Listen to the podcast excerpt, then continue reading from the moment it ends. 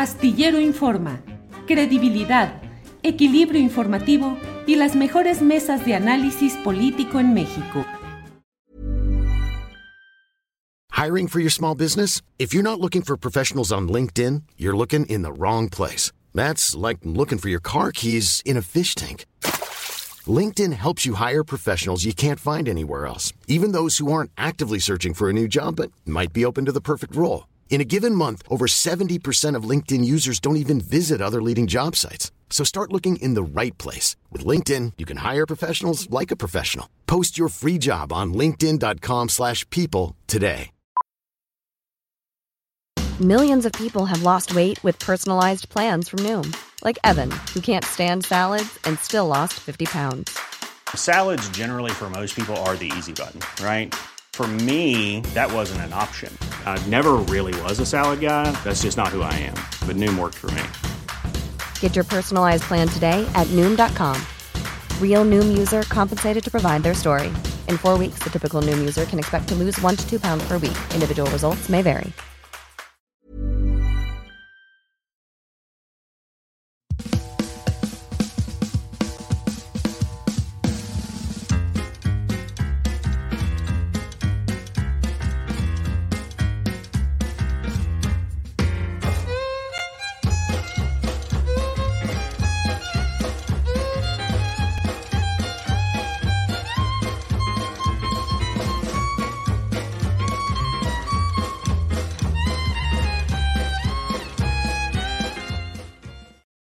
La una de la tarde, la una de la tarde con un minuto, una de la tarde con un minuto, ya estamos aquí en este miércoles 22 de noviembre de 2023. Muchas gracias por acompañarnos en la transmisión que hoy iniciamos como siempre con información y tendremos eh, em, desde luego mesa de periodismo, entrevistas, asuntos realmente interesantes en este día. Muchas gracias a quienes nos acompañan, muchas gracias a quienes ya están presentes aquí, desde luego viendo aquí los comentarios en el chat que siempre leemos, apreciamos y comentamos. Eh, vamos de inmediato con la información de este día y saludo como siempre con un eh, gran entusiasmo a mi compañera Alex Fernanda que ya está por aquí. Alex, buenas tardes. Hola Julio, ¿cómo estás? Feliz miércoles. Muy bien, Alex, gracias puestos aquí para escuchar la información que vayas a compartir con nosotros. Pues mira, Julio, hoy vamos a empezar con la conferencia de prensa matutina, donde le preguntaron al presidente Andrés Manuel López Obrador sobre su presunto apoyo al político argentino Sergio Massa. Ante esta pregunta, el presidente dijo, yo no apoyé a nadie, sencillamente lo que sostengo es que no estoy de acuerdo con el pensamiento conservador en ningún país del mundo. Vamos a escuchar al presidente, por favor. Yo no apoyé a, nadie, sencillamente lo que sostengo es de que no estoy de acuerdo con el pensamiento conservador, reaccionario en ningún país del mundo.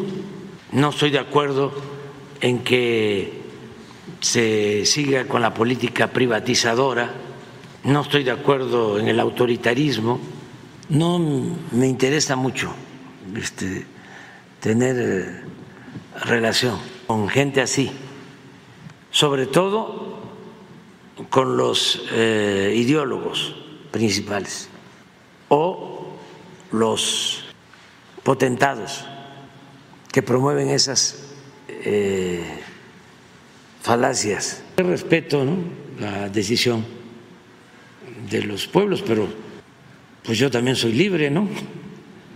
De modo que no diga lo que pienso. Por otra parte, AMLO anunció la ratificación de Arturo Reyes como director general del Instituto Politécnico Nacional. Vamos a escuchar.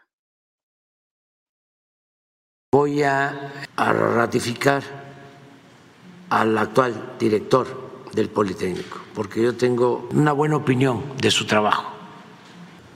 Es más, Hoy en la mañana ya firmé. Y es que este tema se dio porque le preguntaron, más bien le comentaron al mandatario sobre el acoso sexual que han sufrido algunas alumnas del Instituto Politécnico Nacional, así como de la UNAM. Ante estos señalamientos, el presidente dijo que instruyó a la secretaria a, alcalde a que informe lo que se está haciendo ante estas conductas. Hay que estar pendientes a lo que suceda en estos casos que lleva pues muchísimo tiempo ocurriendo. En otras noticias, AMLO prevé que el crecimiento al salario mínimo se dé a conocer a principios de diciembre. En la mañanera informó que falta que el sector empresarial presente su propuesta formal y luego el gobierno va a dar a conocer su iniciativa. Escuchemos. Yo espero que ya a principios de diciembre anunciemos el nuevo incremento al salario para el año próximo. Se tiene que reunir la comisión ya hay propuestas, el sector obrero ya presentó una propuesta, falta que presente su propuesta formal el sector empresarial y luego nosotros buscando siempre la conciliación. Vamos a pasar a un tema que el día de ayer estuvo en tendencia. Me refiero a la conferencia que dio Sandra Cuevas, donde hizo señalamientos fuertes, que por cierto aquí en Astillero Informa dimos a conocer que se pausaba la relación que tenía con el frente. Hay que escuchar un fragmento de esta conferencia. Siempre que a mí me recibió Zambrano fue borracho. Borracho, prepotente, majadero al grado que me dijo, ¿y tú quién eres para levantar la mano? Me tocó sentarme con, con un dirigente nacional que no vende a su madre porque ya está muy grande, con Alito, que está perdido, que vive en los tiempos de la política de hace muchos años. No señalemos a los de enfrente, no señalemos a Morena cuando aquí se está haciendo lo mismo, cuando en la alianza se está haciendo lo mismo. No digamos que el presidente eligió a los candidatos, que todo es por dedazo, cuando en la alianza están haciendo lo mismo. ¿Cuál es la diferencia? No digamos, escúchenme bien, no señalemos que el presidente y Morena pactan con el crimen organizado cuando, cuando, cuando nuestras diputadas priistas y nuestro candidato son capaces de irse a meter a un reclusorio para pactar con los criminales. No señalemos entonces. No señalemos cuando no hubo un proceso democrático no señalemos a Morena cuando aquí son peores. En la alianza son peores y ¿saben por qué? Porque no solamente hacen las cosas, son hipócritas.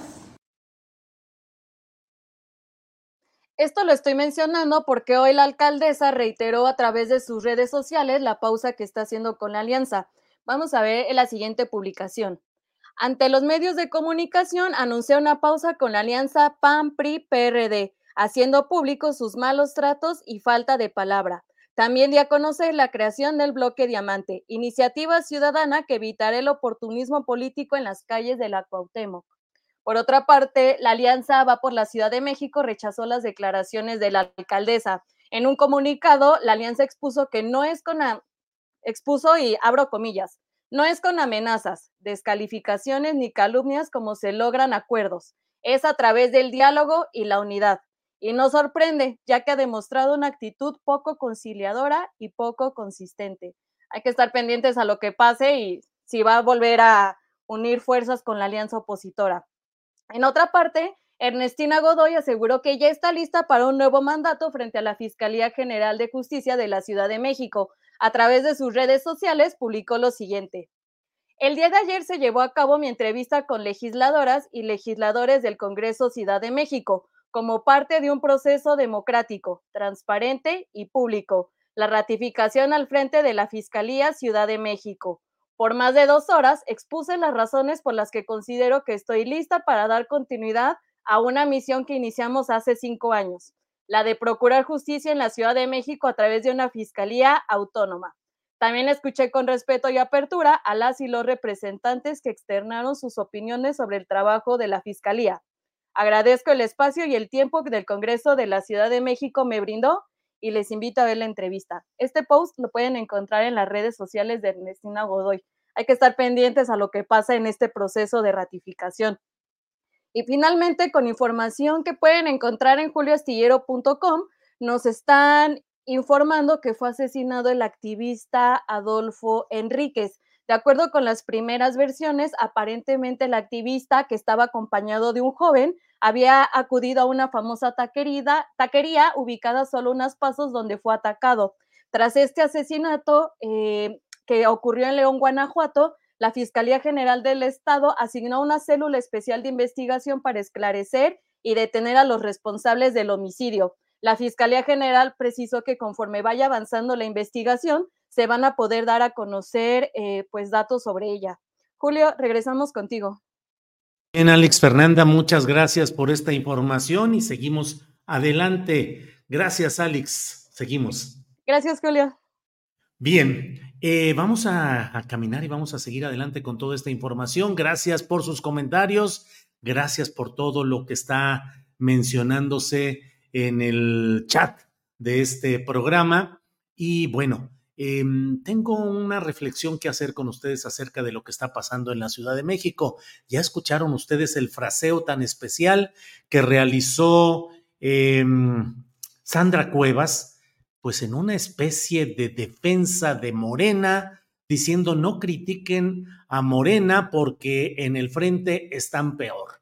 Estamos en presencia de una especie de armado político, de armado como de telenovela, como de zarzuela o como de algún tipo de eh, expresión en la cual convergen los amores, entre comillas, los despechos, eh, las reconciliaciones y los intentos de formar nuevos hogares políticos, partidistas o electorales. Eh, me refiero específicamente a este um, reacomodo que están realizando tanto Adrián Rubalcaba, el alcalde de Coajimalpa, priista de origen, pero que ya renunció al propio PRI, eh, al igual que Sandra Cuevas, soltando una serie de señalamientos adversos. Bueno, ¿quién no lo podría hacer respecto a Alito Moreno, que usted sabe que es el rey de las carpas electorales con un lenguaje eh, siempre eh, ofensivo, agresivo, obsceno y con un tipo de comportamiento que, bueno,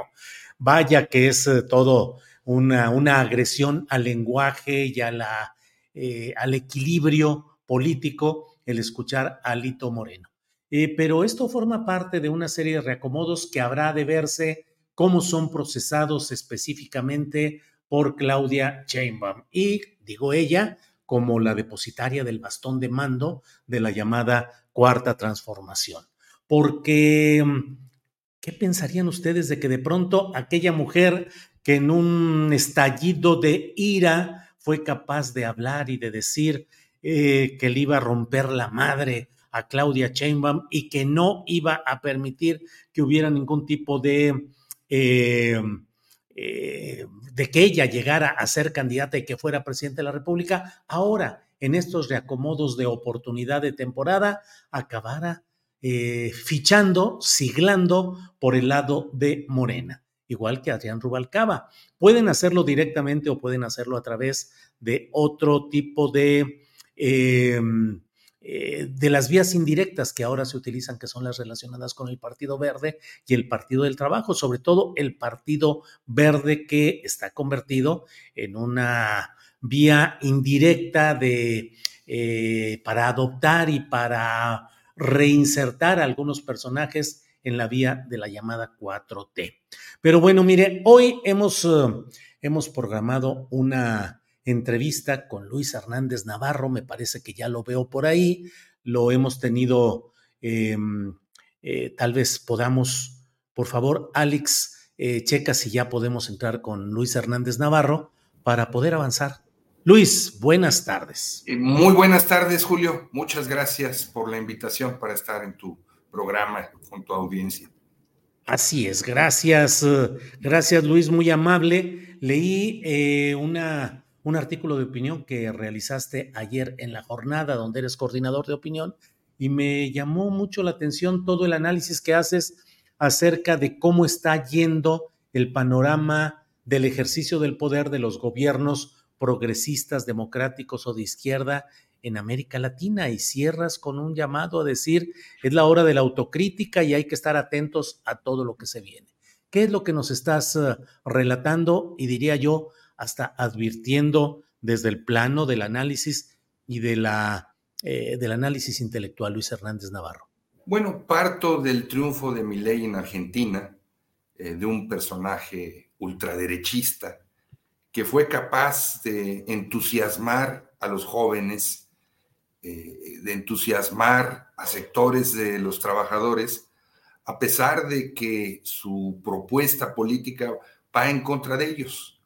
Eh, se comportó como un outsider, ¿verdad? Que eh, vino a cuestionar la vieja política y ganó la mente y los corazones de los votantes argentinos que le dieron una ventaja de más de 11 puntos, una, barbaridad en estos tiempos.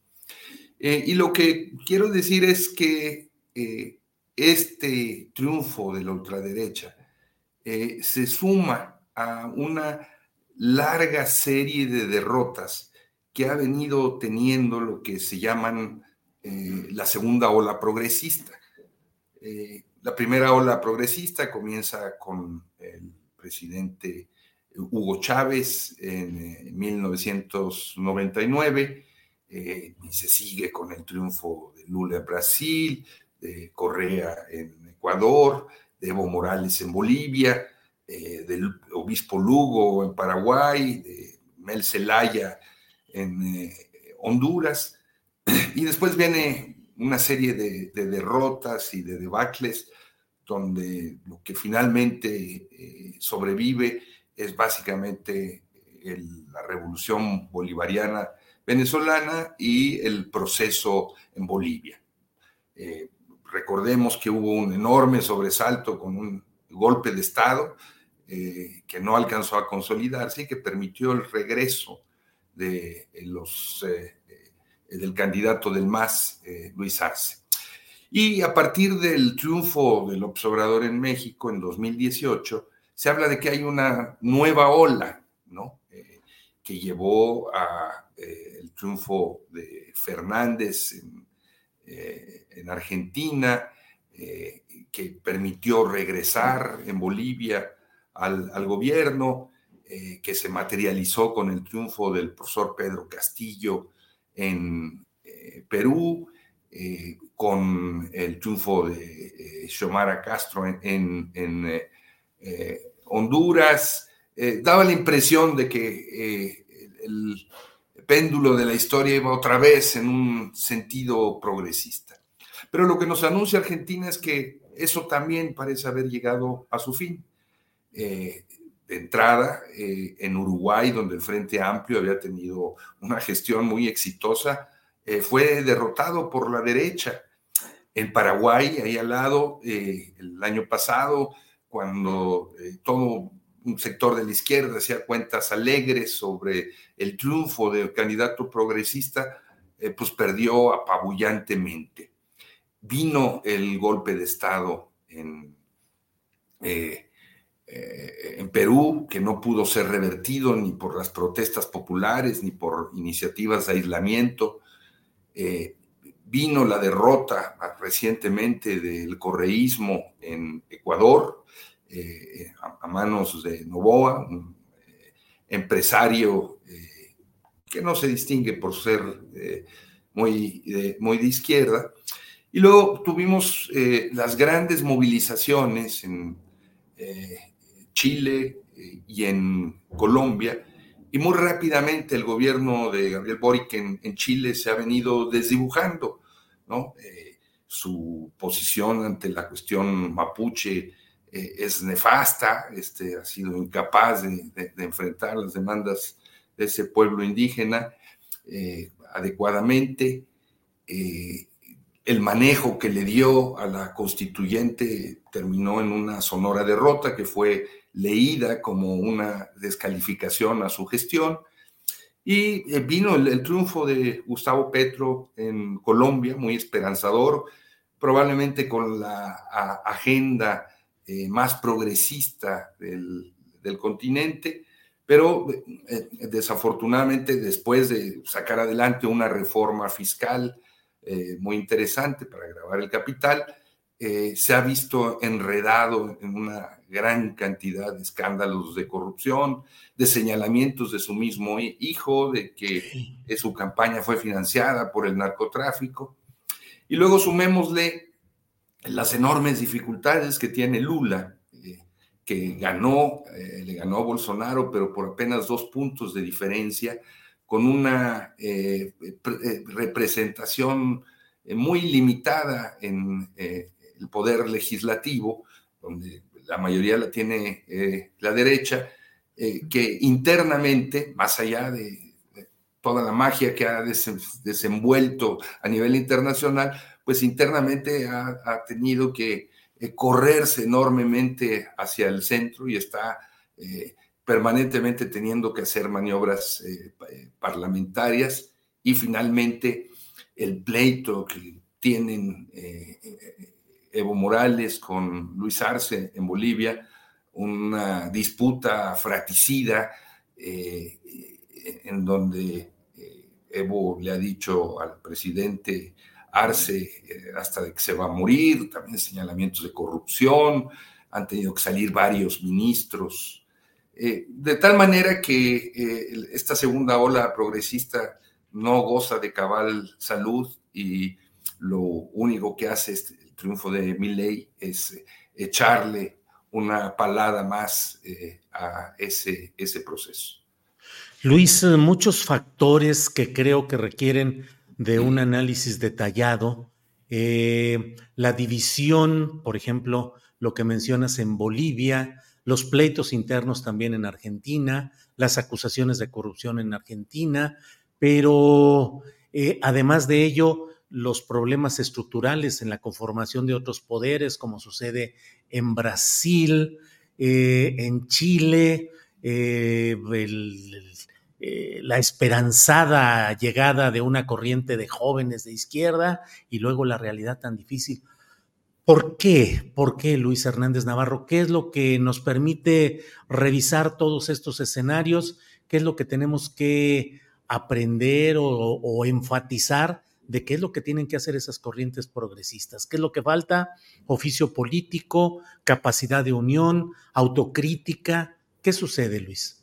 Mira, yo retomo una idea de Álvaro García Linera, que es eh, vicepresidente de Bolivia, acompañó a Evo Morales a lo largo de su gestión, eh, en donde caracteriza a, esta segunda ola progresista y entre otros muchos elementos señala que en lo central los nuevos liderazgos, no todos, pero la gran mayoría de ellos, los nuevos liderazgos de esta expresión política, son fundamentalmente administrativos, no carismáticos.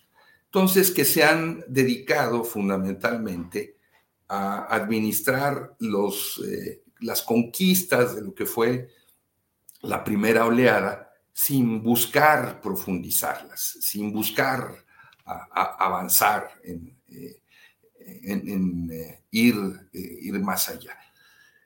eso dice, dice Álvaro, me parece que es muy preciso, pero yo añadiría otras. Este, yo diría que estas segundas olas progresistas no han logrado entusiasmar a la juventud eh, imaginémonos lo que fue, eh, y lo pongo a manera de ejemplo, eh, el, campo de luchas que se abre en América Latina a raíz del triunfo de, Salvador Allende.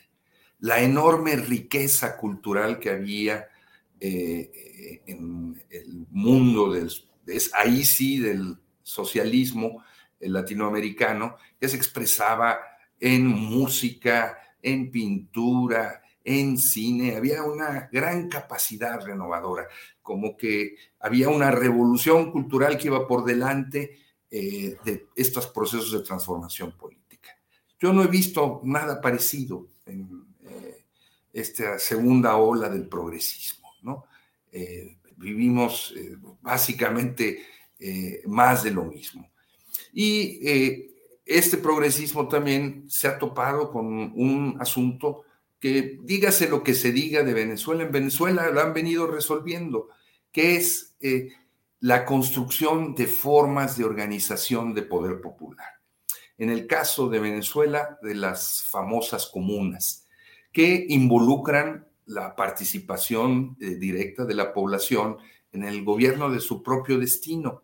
De manera que por más eh, difícil que tengan que enfrentar eh, la sobrevivencia, en el caso específico de Venezuela, a partir del cerco económico y de las enormes sanciones que Estados Unidos le ha impuesto y, de la piratería colonial que eh, lleva a los ingleses a robarse el oro que está depositado en bancos de la Gran Bretaña y que pertenecen a Venezuela. A pesar de eso, se mantiene ese proceso con muchas dificultades y, muchas tragedias, pero en estos otros gobiernos eh, no hay la intención, me parece, de avanzar en estas formas de participación y de organización popular, de, tal manera que es muy fácil eh, para la derecha eh, regresar, ganar el imaginario eh, de, los, de los jóvenes, de quienes no tuvieron que participar en, las luchas pasadas. Eh, eh, es fácil para casi cualquier outsider entrar en esos procesos políticos y tener buenos resultados a costa del trabajo y del esfuerzo que el campo progresista evidentemente ha hecho, pero que es absolutamente insuficiente para las necesidades de esas poblaciones. Luis, ¿estás eh, eh, señalando que la izquierda va perdiendo la batalla cultural? Sí, claro, eh, desgraciadamente así es. Primero, no es toda la batalla cultural, pero ha perdido la batalla mediática. O sea, la, fuerza, la potencia de organismos como Clarín en Argentina, por ejemplo, pero también de otro tipo de, medios de comunicación, está extendido en todo nuestro continente. Es, la derecha la que controla los medios de comunicación y en muchas ocasiones eh, esos, esos medios se convierten en el verdadero partido de oposición en el que está duro y dale una y otra vez eh, desgastando a los gobiernos progresistas sin que se haya construido un aparato mediático. Pero también en el, sentido de la cultura, en, la expresión más amplia de esto. Eh, veo eh, en el caso específico del progresismo, no veo a, grandes escritores como en, su momento lo fueron García Márquez o, este, ya luego cambió este, eh, de bando Vargas Llosa, ¿no? pintores como Guayasamín, no, no veo nada de eso en, el mundo eh, de, la izquierda. Hay cosas muy interesantes, ¿no? Pero bueno, eh, si no estoy yo mal en, este proceso eh, argentino, hasta figuras como Fito Páez acabaron este, ubicándose del otro lado. Entonces sí, sí hay una derrota de la batalla cultural. Cuando tradicionalmente el mundo de la cultura va por delante de las transformaciones políticas y sociales, las anticipa, eh, las prepara, las anuncia, ayuda a crear otro sentido común y, no veo que eso haya sucedido en este caso. Eh, Luis, tu artículo de la jornada se denomina Varapalo al progresismo en América Latina y cierras, el último párrafo dice, la historia, se sabe, no avanza en línea recta ni por atajos, menos cuando no se jala el freno de emergencia. El triunfo de Milei anuncia que en América Latina nos adentramos a tiempos de turbulencia política impredecibles. Amárrense los cinturones. Es hora de la autocrítica. ¿Cómo aplicar esto a México, Luis? Ay, híjole, me la pones difícil, Julio. Mira, lo primero es eh, eh, no dar por descontado nada. Este, eh, nadie tiene de antemano el triunfo asegurado. hay siempre muchos acontecimientos que pueden dar un vuelco a la situación. sin ir más lejos, un acontecimiento como el huracán Otis y la tragedia en Acapulco, eh, provocó eh, la caída de la popularidad del eh, presidente López Obrador. ¿no? Están ahí distintas encuestas de lo que, lo documentan. Entonces, no hay nada asegurado. Por, supuesto, en este caso, la cuarta transformación y el obradorismo tiene a su favor eh, la enorme eh, incapacidad que ha mostrado eh, Xochitl Galvez, ¿no? que en muchas ocasiones parece ser la peor enemiga del Frente Amplio, ¿no? y que se ha ponchado más rápido que la, que la inflaron, y todas estas pugnas internas, todo eso parece hablar a, favor. Pero, pues, como 4T tienen por delante me parece grandes retos que enfrentar. O sea, eh, ¿de dónde van a financiar la continuidad de los programas sociales, por ejemplo, sin hacer una reforma fiscal que grave al capital? Cuando la eh, candidata ya, o prácticamente candidata, como, o, el nombre que se le dé a la figura que tiene, Claudia Sheinbaum, ha anunciado que no hace falta este, eh, cobrar eh, nuevos ni más impuestos a quienes más lo tienen. No, pues hay, hay un problema eh, muy serio que, que, enfrentar, eh, por, por, decirlo así.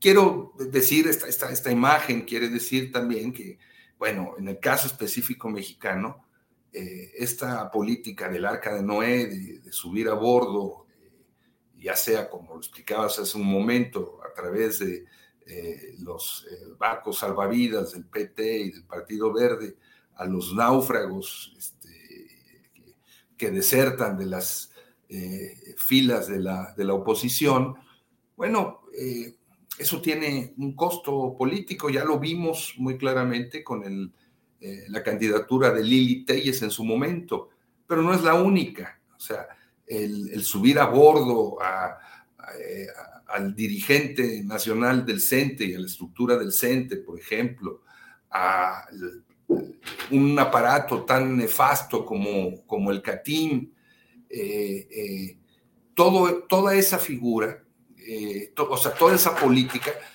va a tener irremediablemente consecuencias en, en, la correlación de fuerzas. Se justifica, ¿no? En nombre de que hay que tener la mayoría que garantice eh, eh, eh, la aplicación del plan C para contar con una mayoría constitucional.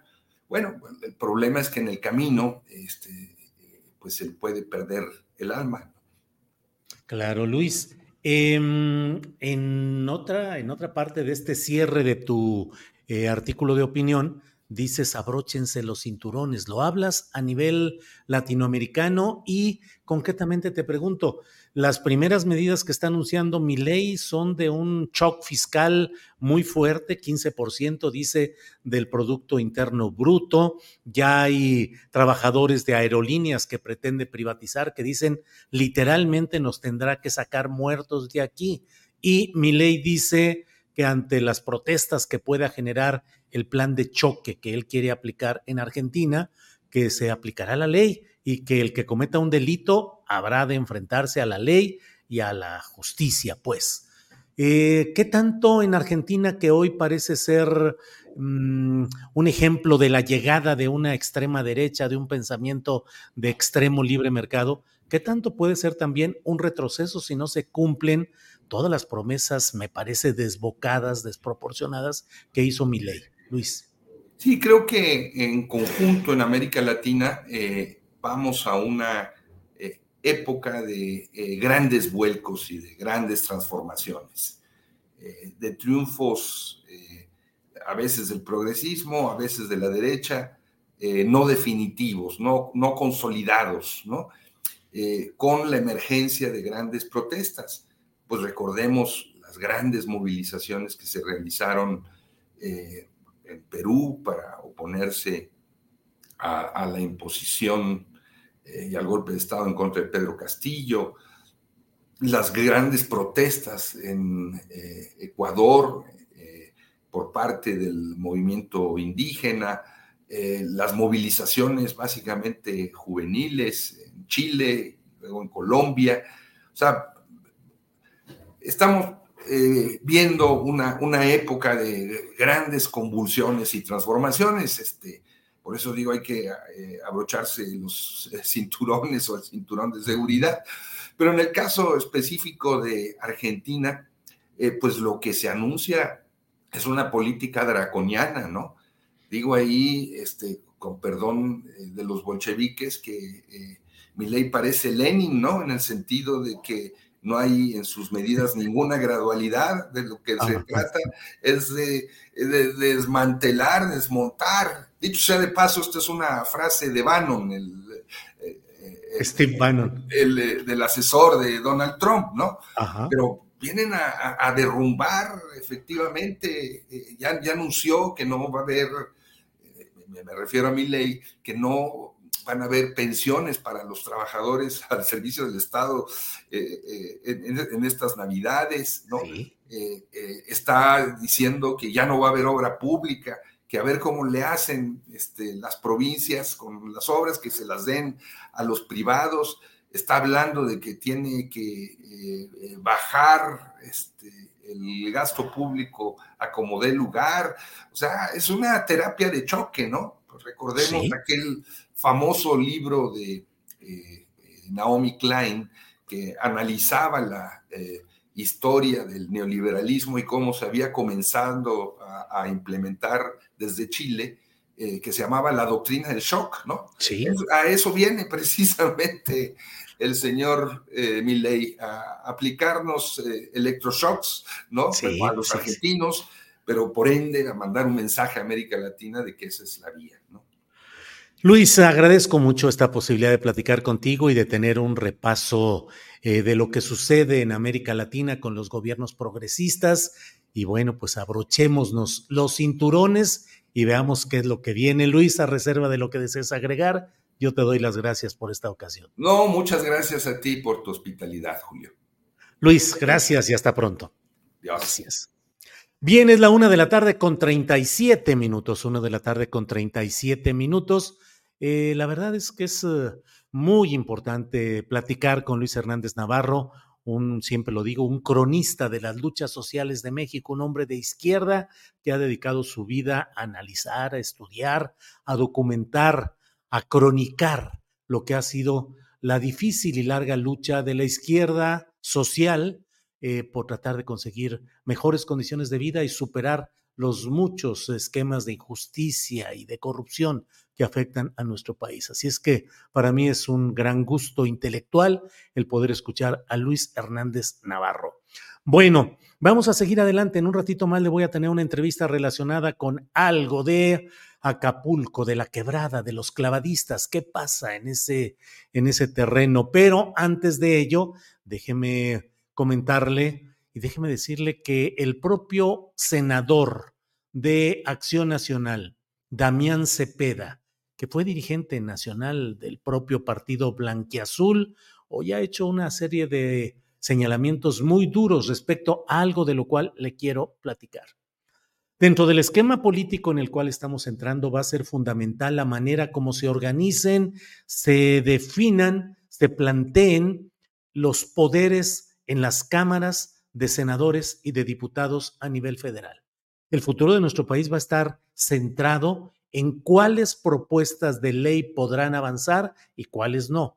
Cuáles podrán ser modificadas, en qué términos y conforme a los intereses de cuál de las dos corrientes en pugna que tenemos hoy, que son la de la llamada 4T, con un sentido progresista y con un gran acento popular, y la parte contraria, lo que es eh, el conglomerado de el consorcio, para usar un término un poco empresarial, el consorcio de partidos eh, que son el Frente Amplio por México, ahora Fuerza y Corazón, FOC, dijo Carolina Rocha, que sería su pronunciación, no necesariamente con el sentido en inglés, pero bueno, usted tomará la decisión lingüística correspondiente. El hecho es que está el otro proyecto en el que participan el PRI, el PAN, el PRD y los grupos empresariales acaudillados por Claudio X González. De la manera como se conformen las fuerzas en esas bancadas parlamentarias, va a depender cómo se irá procesando no solo los discursos, las buenas intenciones, lo que planteen hoy los aspirantes presidenciales, sino cómo las podrán realizar y cómo el Poder Legislativo puede frenarlas, apoyarlas o modificarlas y no se hable del Poder Judicial que ya sabemos que puede tener una verdadera posibilidad de frenar, de estancar, de distorsionar los temas que no convengan a los intereses dominantes en la Corte. Pero precisamente en el Frente Amplio, en el FOC, ahora se está viendo, lo dice el senador eh, Damián Cepeda, pues una verdadera aberración de la vida política nacional, porque dice él, en el PRI están festejando, pues cómo no, si aplastaron al PAN. Eso dice el senador panista Damián Cepeda, al señalar que para el Senado el PRI va a postular 14 candidatos para la primera fórmula, el PAN 13, es decir, uno menos que el PRI, y al PRD le dejan tres. Dice, salvo los estados gobernados por cada partido, prácticamente en todos los demás, el PAN tenía posibilidad de quedar en segundo lugar o, de pelearlo. Sin embargo, cuando ves el resultado, resulta ser que el PRI lleva más primeros lugares que el PAN como en qué planeta el PRI tiene más fuerza electoral. Tenemos cinco estados gobernados contra dos y en muchos estados su votación ya es marginal. Me parece una terrible negociación por parte del PAN. En el Senado no hace ningún sentido. Tienes que garantizar que el Senado esté bien integrado y lo que hoy vemos es que el PAN entregó en la mesa estados que debió haber competido o peleado para ganar o bien haber accedido a la primera minoría. Eh, no sé en qué planeta estaba la dirigencia cuando negoció esa lista, les dieron 10 vueltas. Regresaron a un esquema tradicional de a mí me toca esto, a ti aquello. Pues eso es lo que dice, se da todo, da una serie de ejemplos concretos de cómo ve él que ha sucedido esto. En el lado de Morena y sus aliados, también resulta preocupante ver la manera como están integrándose ya personajes no solo contradictorios, no solo relativamente críticos de lo que ha sido la 4T y el obradorismo, sino abiertamente contrarios y en muchos casos profundamente eh, adversos a lo que es el sentido de la regeneración nacional. Si las próximas cámaras se integran como han sido integradas la mayoría, la inmensa mayoría, con las esperanzas que algunas se dieron en la integración de la actual eh, eh, bancada senatorial, en la que hubo ya una presencia de algunos integrantes de corrientes sociales, de liderazgos que impulsaron cosas distintas, bueno, porque por lo demás el Senado estuvo lleno de napitos, de olgas, digamos, Olga Sánchez Cordero representa la continuidad del pensamiento judicial, del Poder Judicial, y ella misma es una representación de la inequidad en la distribución de la riqueza en nuestro país. Pero bueno, como eso, podemos ver una serie de personajes que no representaron de ninguna manera la posibilidad de cambio en este sexenio que está por terminar. ¿Qué es lo que vendrá? ¿Qué va a entrar? Alejandro Murat, el exprista oaxaqueño, Pedro Aces o gente de la corriente de Pedro Aces, el sindicalista eh, supuestamente 4T, que es una contradicción absoluta con lo que es el sentido de Morena. Eh, ¿Quiénes son los que van a integrar estos lugares? Y no puedo dejar de decir que frente a ello lo que se mantiene es una conducta de parte de quienes siguen, de quienes apoyan la corriente de 4T, la corriente del cambio democrático estructural en nuestro país, pues simplemente viendo los toros desde la barrera, viendo cómo se procesan estos acuerdos sin que haya una verdadera participación de las bases y sin que se expresen los apoyos, pero también los rechazos a las figuras nefastas que ya están asomando en diferentes lugares. Así es que a mí me parece que más que la crítica eh, simple que a veces se hace en las redes sociales cuando se critican los procesos internos de Morena, hay que advertir y ojalá y hubiera una ciudadanía y una capacidad de crítica fuerte de parte de quienes eh, impulsan este tipo de cambios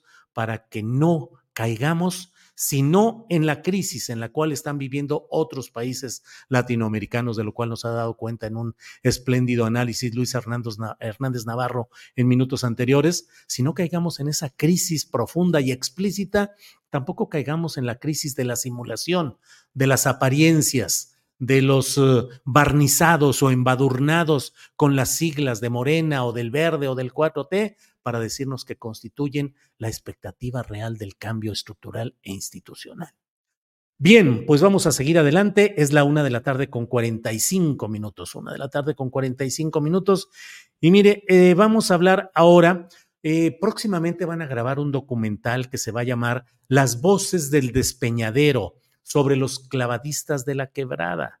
El proyecto hubo de posponerse debido pues, a la llegada del huracán Otis y todas las consecuencias que bien sabemos. Ahora han creado una campaña para recaudar fondos para las familias de los 70 clavadistas. Así es que voy a hablar en unos segunditos con Gustavo Gatica Gostorieta, presidente de Clavadistas Profesionales de la Quebrada Acapulco, SC, con Irving Serrano, director del documental Las Voces del Despeñadero, Víctor Rejón, director del documental Las Voces del Despeñadero, Ramón Yavén, productor del mismo documental mencionado.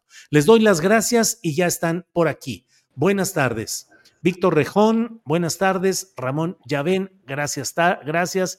Irving Serrano. ¿Quién quiere iniciar diciéndonos el tema del que vamos a hablar? Por favor. Presento. ¿Qué tal? Buenas tardes. Mi nombre es Víctor Rejón. Muchas gracias, Julio, por la oportunidad. Pues a nombre de mis compañeros, contarte que este documental inició, eh, yo soy originario de Yucatán, pero tuve la fortuna de visitar Acapulco hace como dos años aproximadamente y pues me quedé maravillado porque pues sabrás que en Yucatán pues el mar ahí no hay montañas, ¿no? Y pues el ver el, el risco que hay en Acapulco no, me dejó maravillado y en un post que hice en Instagram, el codirector Irving, que somos amigos que hemos trabajado en otras producciones cinematográficas, vio el clavado de uno de los clavadistas que, que se posteó y dijo, esto tiene que ser un documental. Y a partir de ahí hemos trabajado junto con Ramón, con Diani Bargen, que también es una de las productoras del documental, este, pues vaya, esta historia que la verdad nos ha dejado impactados y lamentablemente se vio afectada por el huracán Otis. Bien, Ramón, ¿qué es lo que les impactó? ¿Qué es lo que el público que nos escucha debe apreciar de lo que están haciendo? Eh, pues bueno, inicialmente con estas visitas que, hicieron los directores, eh, empezaron a, realizar un documental que tiene que ver específicamente con, con la tradición de los clavadistas, que eh, pues bueno, fue, eh, inició en 1938 y pues bueno, eh, tuvo un papel importante para Acapulco entre los 40, 70 y en la actualidad todavía sigue llevándose a cabo, ¿no? la, digamos, la intención de los directores tiene que ver con la exploración de los cuerpos, con el relato vivencial igual de los protagonistas y pues bueno, nos tocó que pues pasó lo del huracán y, pues bueno, todo cambió, digamos, este, a la narrativa del documental, se agregó lo del documental y pues bueno, seguramente pues los directores este, podrán profundizar en eso, Julio. Bien, muchas gracias. Em, Irving Serrano, ¿qué nos dices de lo que están realizando? ¿Qué es lo que debemos apreciar de este proyecto que tienen? Ah, bueno, eh, primero, mucho gusto, Julio. Eh, gracias por invitarnos al show. Eh, bueno, comentarles que este documental se diferencia de muchos otros porque en este los clavestas de la quebrada son los protagonistas. los hemos visto en el cine, en radio reportajes, incluso hace poco salió un documental en Netflix, pero sentimos que abordan sus vidas de una manera mucho más alejada y nosotros queremos estar mucho más cercanos. Igual atravesar el proceso psicológico, que atraviesan a la hora de subir por la quebrada. Eh, por esta razón, el cortometraje está filmado en blanco y negro. Eh, además, contamos con una cámara que graba más de mil cuadros para poder fragmentar el tiempo, con la intención de alargar esto y generar el suspenso que perciben los clavadistas a la hora de subirse a la quebrada. Que finalmente, a la hora de que vas al espectáculo, pues el show dura tres segundos, pero con esta tecnología y también mediante el montaje vamos a poder hacer que las personas puedan presenciar estos clavados como ellos mismos, ¿no? La idea es justo como acercar al espectador a la experiencia que ellos atraviesan. Y bueno, el título del documental es La voz del despeñadero. Eh, no sé si quieras comentar un poquito más de eso, Víctor. Eh, sí, pues eh, vaya, sabemos que la zona donde ellos se tiran está en la quebrada, ¿no? Que es un ícono de Acapulco Guerrero, pero nosotros decidimos titular el documental Las voces del despeñadero porque la palabra despeñadero nos refiere mucho al riesgo, a estar en una orilla, al límite, que vaya, ellos lo viven a diario, pero pues eh, se arriesgan. Eh, algunos de ellos tienen heridas como en los brazos, han perdido igual la audición porque con el impacto, eh, la presión del agua y la caída, pues se generan igual muchas este, dificultades ¿no? físicas y algunos ya las sufren las consecuencias y pues nos, nos, las historias nos de alguna manera nos atraparon e incluso una historia que nos, nos, gusta contar es la de Giovanni, que él fue papá muy joven, eh, pues eh, durante el huracán, y decía, me da más miedo ser papá que tirarme de la quebrada, ¿no? Entonces, un poco es abordar a las historias de estos hombres desde las nuevas masculinidades, que es como también exponer los sentimientos de los clavadistas y en contraposición con el riesgo que genera tirarse. Bien, Ramón, ¿y cuál es la situación actual de esos clavadistas? ¿Cómo están? ¿Cómo la están pasando? Eh, pues bueno, eh, justo eh, la intención de, acercarnos y que nos dieras la oportunidad de, charlar, de platicar, tiene la intención de pues comentar el cómo se encuentran los clavadistas en este momento. Son 70 clavadistas, 70 familias que en este punto están, digamos, sin un trabajo debido a que pues la actividad turística en este punto pues no se puede llevar a cabo. Eh, y pues bueno, eh, nosotros iniciamos una campaña para poder recaudar fondos y poder ayudarlos. Eh, sabemos que van a pasar por lo menos un, algunos meses sin poder trabajar y entonces por, ese, por eso es que es este acercamiento, ¿no? Y con la intención de pues poder recaudar fondos para apoyar y que pues sirva como para poder posteriormente reanudar con la actividad de los clavados, ¿no?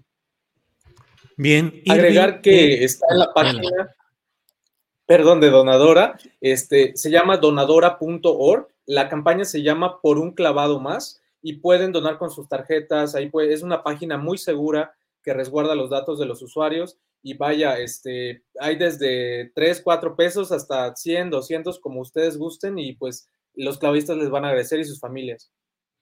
Gracias. Irving, eh, ¿cuál es la situación actual de... ¿Han estado ustedes recientemente en Acapulco? ¿Vieron eh, qué han visto si es que han estado allá? ¿Cómo está la situación, Irving? La situación, la verdad, es que está muy crítica. Nosotros hemos estado yendo a Acapulco preparando este documental. Bueno, importante mencionar que este documental es el primer proyecto que gana la convocatoria de cortometrajes por región del estado de Guerrero. Eh, no había ganado antes este estado y creemos que también es por el impacto que es hablar de proyectos de la quebrada. Eh, desafortunadamente, con el, con el, huracán, nosotros nos acercamos a, bueno, a ver cómo estaban. A dos días del huracán nos lanzamos a Acapulco. Fue toda una travesía, estuvimos cuatro horas parados en la carretera y pues desconcertante porque llegamos y no había como, no había luz, no había teléfono.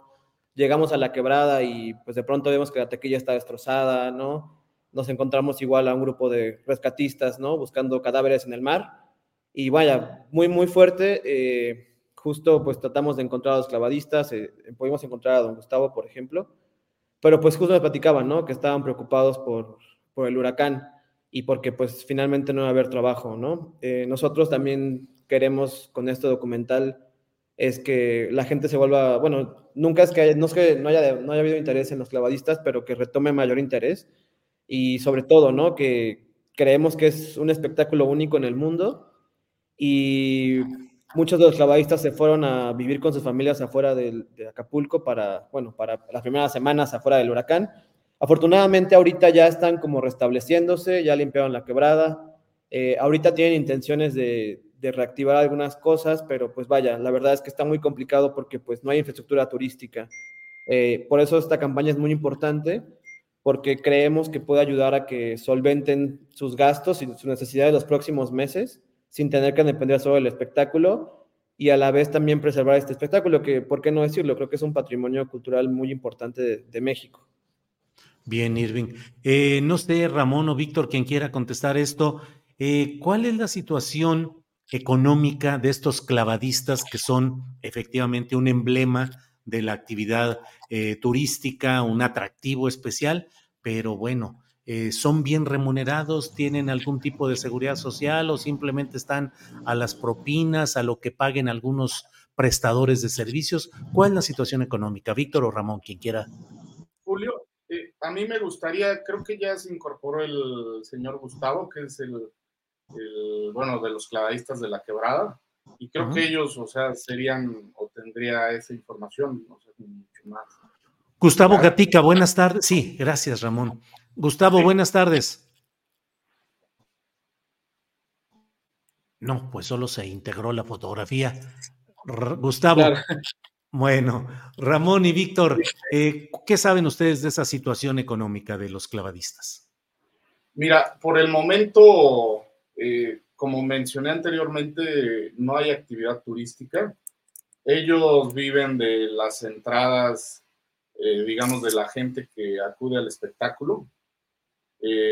Pero por ende, pues al estar este Acapulco destrozado, esta actividad, digamos, en este punto no, no puede ser remunerada. Además que, pues bueno, aún se encuentran realizando la limpieza de las áreas donde ellos llevan a cabo su show, ¿no? Eh, pues eso, ¿no? Eh, específico. Y algunos de ellos son de comunidades como aledañas de Guerrero. han tenido algunos que regresar a sus lugares de origen a dedicarse a algún oficio paralelo para poder solventar pues, la vida de ellos y su familia mientras se reactiva, ¿no? Aunque, pues, como sabrán, la infraestructura en Acapulco ahorita hay una idea de que se vuelva a reactivar en diciembre, pero nosotros también, digo, a reserva de lo que de los mejoramientos que puedan haber, sí se ve un panorama un poco complicado, ¿no? Bien, pues les agradecemos a los tres que hayan estado con nosotros y nos den información sobre este tema. Irving Serrano, para cerrar, te pregunto, ¿el tratamiento a este tema en su documental es eh, con un sentido épico o trágico?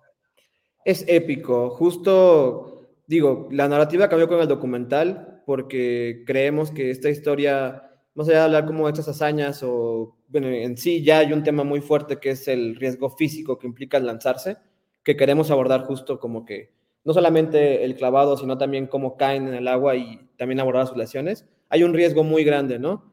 Y eso se nos hacía como muy interesante.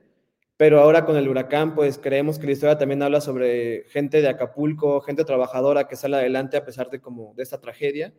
Y pues eso, ¿no? O sea, nuestra visión es esa, que se habla de los clavadistas como un impulso no solamente pues de Guerrero, ¿no? sino también de México, ¿no? porque creemos que los clavadistas han soportado varias cosas muy fuertes, al igual que todos nosotros, pero bueno, que hay más mexicano que enfrentarse a la muerte todos los días, ¿no? Y salir adelante.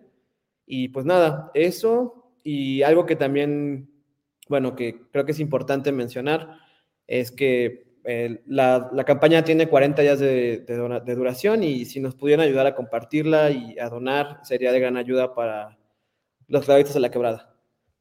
Muy bien, pues muchas gracias a los tres, Ramón Yavén, Víctor Rejón, Irving Serrano, y estaremos atentos a lo que suceda con este, con este proyecto que están realizando. Muchas gracias y seguimos atentos. Gracias. Muchas gracias, Julio. Gracias. Hasta luego. Gracias. Bueno, pues sí, como siempre hay muchos comentarios por aquí. Pues sí, claro, es un subempleo turístico, dice Eduardo López. Em, Ricardo Casas, quienes visitamos Acapulco y fuimos a verlos, les debemos muchos recuerdos. Se ve que no tienen otro ingreso, está difícil, dice Eduardo López. Y como ello, hay muchos comentarios aquí en este sentido. Eh, Eh, Blanca Margarita Gutiérrez dice qué interesante proyecto para documentar este trabajo que pasa eh, invisibilizado, invisibilizado. Ya estaba yo diciendo todo lo contrario.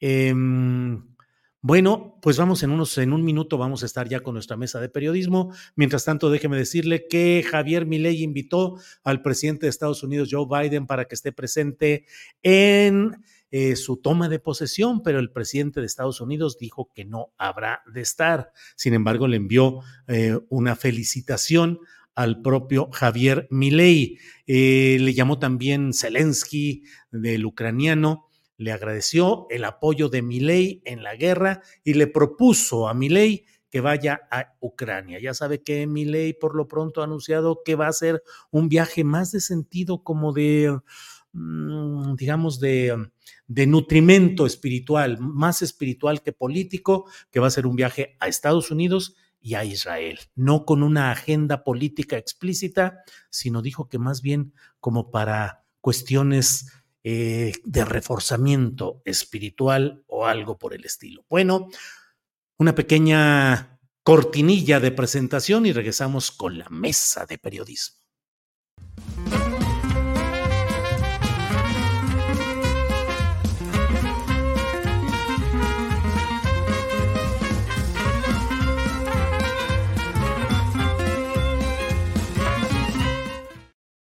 Dos de la tarde, dos de la tarde, ya estamos aquí en esta mesa de periodismo. Muchas gracias a quienes están con nosotros ya. Daniela Pastrana, buenas tardes, Daniela.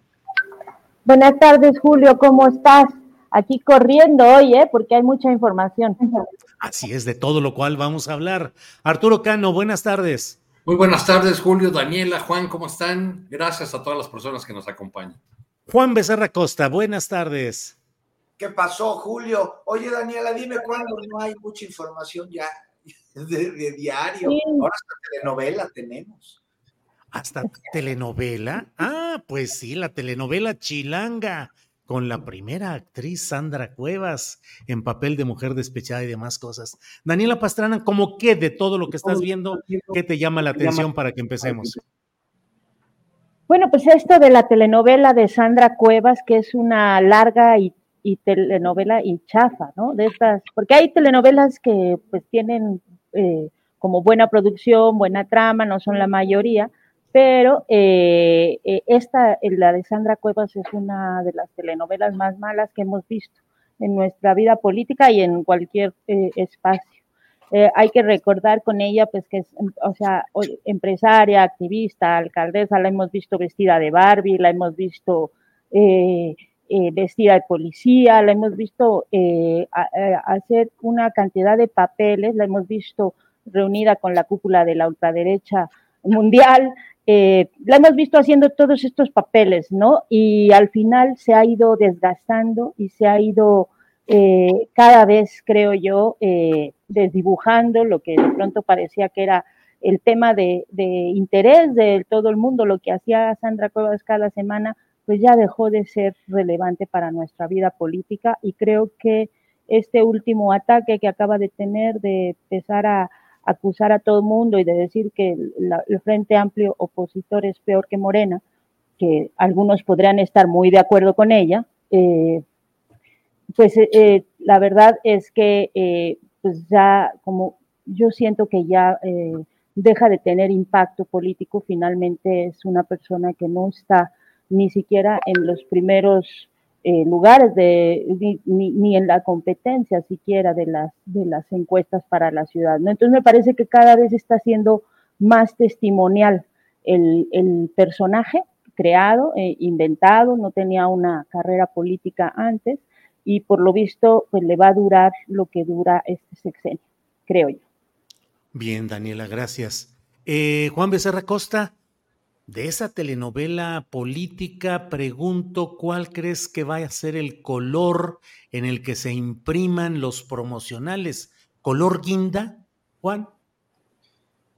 Híjole, pues hay que seguir viendo cómo avanzan los capítulos, pero no porque no los hayamos visto, no podemos dejar de adelantar lo que sucedería, porque yo a diferencia de lo que opina Daniela, me parece que sí, pues es una, una, este, una telenovela muy, muy buena, muy, muy, muy buena, porque, mira, ni Caridad Bravo, Ernesto Alonso y Yolanda Vargas Luché juntos hubiesen podido crear algo como lo que estamos viendo. Tiene, tiene todos los elementos que se necesitan. A ver, mire, es simple, es muy lenta, es repetitiva, es predecible, está llena de traiciones, de villanos inescrupulosos, hay para tirar hacia arriba, hay desamor, pero sobre todo hay amor con todo y el galán rubio y su enamorada de barrio. Se transmite en cadena nacional, se apoya en redes sociales, hay parafernalia alrededor, memes, póster espectaculares, periféricos de los personajes. Podemos escoger a nuestro villano favorito y, bueno, pues en nuestro capítulo de ayer, Sandra, la de la Cuauhtémoc, después de haberse apersonado el sábado en la conferencia del galán güerito, para mostrarle no solo su apoyo, eh, también su amor, ahora le da la espalda a los traidores y les pone una pausa y saca sus trapitos al sol, pero además dice que va a blindar la alcaldía que gobierna para el paso de políticos oportunistas. Oye, una gran telenovela de entrada, con todo respeto, no la van a dejar entrar ella, ni al 90% de sus colegas.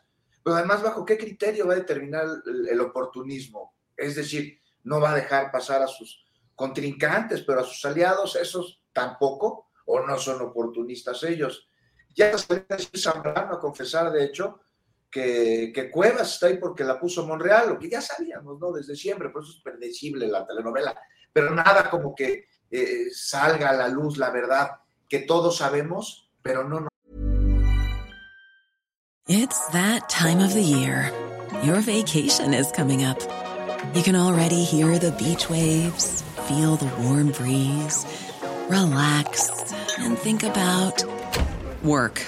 You really, really want it all to work out while you're away. Monday.com gives you and the team that peace of mind. When all work is on one platform and everyone's in sync, things just flow wherever you are. Tap the banner to go to Monday.com.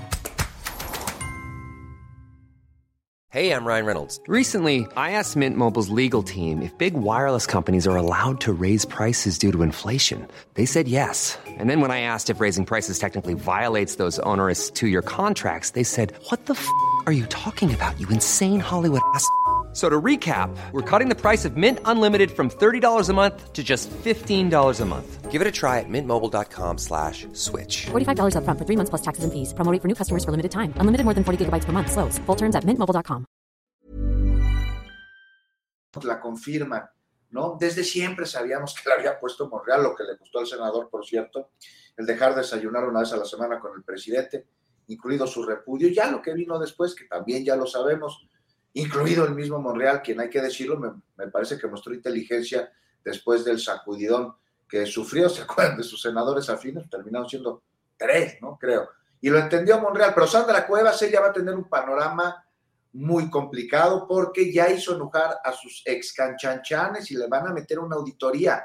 Una auditoría solicitada desde la Cámara de Diputados. Ayer me lo dijo en la noche en entrevista a Cintia López Castro, quien también contendió para la jefatura de gobierno de la ciudad y fue cepillada, van a solicitar a la Auditoría Superior que le revise a Sandra Cuevas hasta el gasto del papel de baño, así me lo dijo, en la alcaldía Cuauhtémoc. Este, ¿Y por qué hasta ahorita, no? La solicitud en la auditoría le pregunté, o sea, no tendrá que ver con lo que dijo, ¿no? Con lo que salió a decir. Pues ya sabemos, ¿no? Así se manejan las cosas en las telenovelas. Por eso te digo que es muy buena, es predecible, podemos ver lo que sucede. Y dentro de ello, pues está increíble ver el daño que se hace el frente a sí mismo, porque carecen de proyecto, ¿no? Fíjate que lo dijo hace una semana y dos días Mario Delgado, el dirigente nacional de Morena, y con toda la razón del mundo. Cuando se reparten mal el botín, hay motín. Y eso va a pasar en el frente con la Ciudad de México, me dijo el lunes de la semana pasada, y tal cual. Filibusteros todos que se amotinan y empuñan las armas que tanto y también saben manejar. La traición es lo suyo y ahora lo único que mantiene a todos en el mismo lado, al no ver lealtad real, pues es el hueso, pero también se lo están peleando y entonces pues ya no hay hueso y ya también se van. Y ya para acabar, como buena telenovela, hay tantita lealtad. Tantita lealtad. Sandra Cuevas, Adrián Rubalcaba. Eso, muy buen cierre, claro. Todos están pagando la factura que sabíamos que les llegaría al unirse estas organizaciones políticas como el PRI, el PAN y el PRD en una misma fiesta. Eso es promiscuidad política crónica de una embestida sillazos anunciada. Sandra Cuevas y Adrián Rubalcaba podrían terminar su telenovela diciendo y legislaron felices. Algo así. Seguramente, ¿Eh? eso buscan. Eso buscan. Arturo Cano, Arturo Cano, ¿cómo ves esta telenovela? ¿Cómo ves el guion? Y dime si dentro de eh, las posibilidades de guionista que tuvieras, tú incorporarías que Sandra, la enemiga mortal, la enemiga acérrima de Claudia Sheinbaum, pudiera dar un giro en el nudo de la narración y convertirse ahora en solidaria de Morena y de Claudia Sheinbaum junto con el galán Adrián Rubalcaba. Arturo. Pues ya, ya para ponernos de guionistas de, telenovela, pues podríamos este, hacer preguntas así, estilo el derecho de nacer, ¿no? Sí. ¿Revelarán el sentido verdadero de su relación la alcaldesa y el alcalde? ¿Y? ¿Será perdonada la, la dueña del osito este, por, la, por la 4T? Este, o, hasta hacer unos refranes o unos este, sonetos en che, como eso de este, el chucho borracho chocó con la muchacha, o cosas por el estilo. Los pistas también lloran. ¿Los qué? Fristas también lloran. Ah, sí, los fristas también lloran.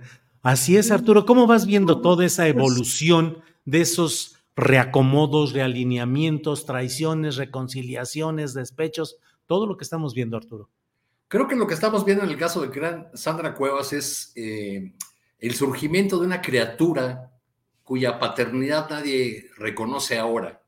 Arturo, ¿de qué estás hablando? Ah, políticamente, ¿verdad? Políticamente, claro. Sí, sí, sí, en, la que tuvieron que ver muchos. O sea, Sandra Cuevas tuvo su coqueteo con, con Morena en la alcaldía de Azcapotzalco, también en la, en la Cuauhtémoc, ahí anduvo cerca buscando algún cargo, seguramente la procuraban políticos de todos los colores por el, dinero que tienen sus padres, que son eh, comerciantes exitosos de esas plazas comerciales del, eh, que fueron del ambulantaje, ¿no? Como la plaza, como la plaza Meave.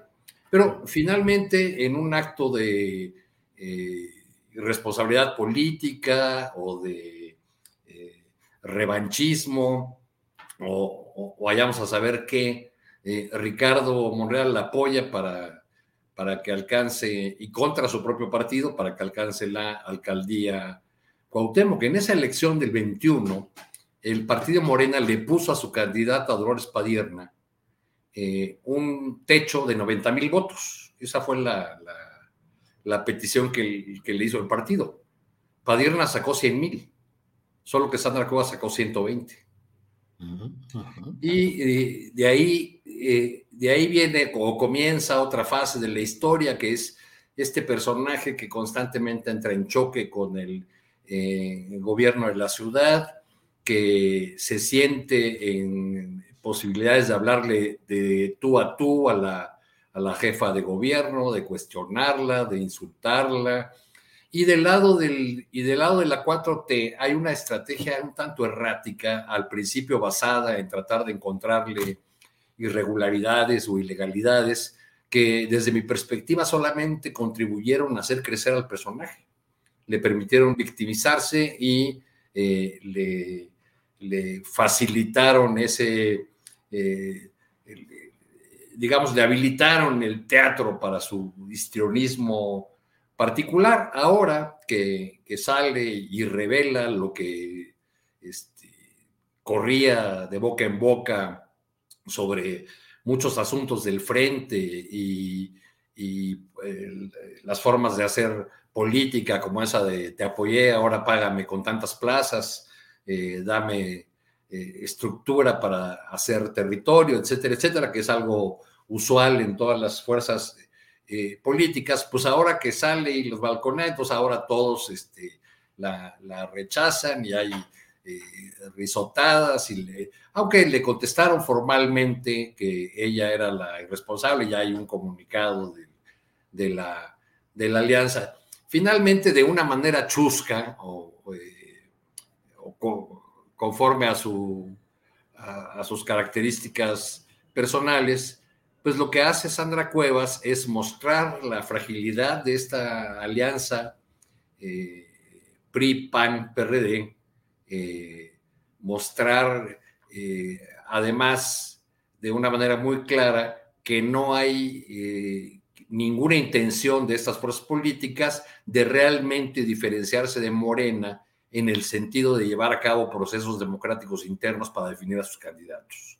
Entonces, una eh, ventaja que pudieron tener frente a Morena, es decir, eh, subrayar su narrativa de que en Morena lo que hay es dedazo del presidente y en cambio de nuestro lado hay eh, procesos democráticos y transparentes, pues ya no lo, van a conseguir. Lo, lo, perdieron en gran medida cuando bajaron a, Beatriz Paredes y los demás para que Xochitl Galvez fuera en solitario y, ahora pues ha quedado más claro que, que ahí lo que hay son acuerdos de, de la cúpula, como los que acaban de anunciar en el reparto de candidaturas de coalición al Senado y la Cámara de Diputados. Bien, Arturo. Eh, Daniela Pastrana, ya ves todo lo que se ha destapado con esas referencias tuyas a las telenovelas y a la narrativa. Aquí ya hay varias menciones de nuestros seguidores que dicen, eh, muchacha de barrio vino a casarse, por ejemplo, títulos para todo este tipo de, aquí está, mira, nos lo propone Guadalupe Gama, dice, muchacha de barrio vino a casarse. Y así como eso, varias personas se imaginan qué obra de teatro hubiera realizado Jesús Martínez, el palillo, el famoso palillo. Jaime Paulín dice, la chica que vendía dulces y llegó lejos. Em, Daniela, ¿qué te provocó escuchar toda la retaíla de referencias que hizo eh, Sandra Cuevas de cómo le pedían Dirección de Obras Públicas, 50 aviadores, aviadores absolutamente para que realizaran lo que ahora tanto se encomia, el trabajo territorial. Zambrano, según eso, borracho, siempre borracho. Em, pues como que una, un guioncito también para una novela negra de política. Eh, pero, ¿a dónde llevará todo esto y qué puede pasar en la elección de jefatura de gobierno, Daniela? Bueno, primero, Julio, tengo que eh, decir que yo sí creo que eh, eh, ahorita lo que dijo Juan es que revela que no está muy actualizado en el tema de las telenovelas, porque esos guiones de los que, de esos personajes simples de los que habla, no son lo que yo me refiero a buenas telenovelas como Betty la Fea, Café con aroma de mujer, Mirada de mujer, que son ya más recientitas, ¿no? Más de, no, no, no tan del derecho a nacer y, eh, y que tienen personajes mucho más evolucionados. Entonces, nada personal, ¿te acuerdas de aquella telenovela? Mucho más las estas telenovelas y ahora yo hace un rato que no veo telenovelas porque pues justo nos han tenido con mucho trabajo, pero creo que las turcas están bastante también más elaboradas, ¿no? Eso es lo que nos han dicho. Entonces creo que ahí sí hay un déficit, Juan, de, de, los guiones y de, las, y de lo que yo llamaría buenas telenovelas. Pero eh, quitando esa parte de, que sí, insisto, y creo que es mala, una telenovela mala, mal hecha, chafa, eh, en el caso de lo que puede seguir y de lo que puede ocurrir en, más eh, pues adelante en elecciones, que yo sí coincido, porque uno trata de ser serio aquí en los análisis, aunque luego terminemos eh, con, estos temas que a veces se mezclan entre la política y la teatralidad y, la, y, la, y el drama, que nunca falta en nuestra clase política. Eh, lo que sí veo yo es que, eh, un poco como dice Arturo, le ponen fácil, le van poniendo un fácil el, el, como el balón o la cancha a Morena en la ciudad, porque los discursos que le podían dar esa posibilidad de decir o, de cuestionar eh, las candidaturas o precandidaturas de Morena, pues se van acabando con la forma de operar de la oposición. Eso por un lado. Y luego esta otra novela que dices, en la que va destapando las cosas que tienen que ver con los dirigentes del PRI, PAN y PRD, aunque en principio puedan parecernos muy chismosos y que son muy interesantes y que además quizá podríamos no poner en duda, o, esas historias y otras peores, a mí me parece que validarlas es como cuando intentar validar el libro este del rey del caso o esas historias, que, o sea, al final terminan siendo muchos chismes. Si tiene esas pruebas de que ocurrieron esas cosas, creo que lo pertinente tendría que ser que lo presentara y presentara denuncias ante las instancias correspondientes, que sin duda estarían interesadas en tener esa información.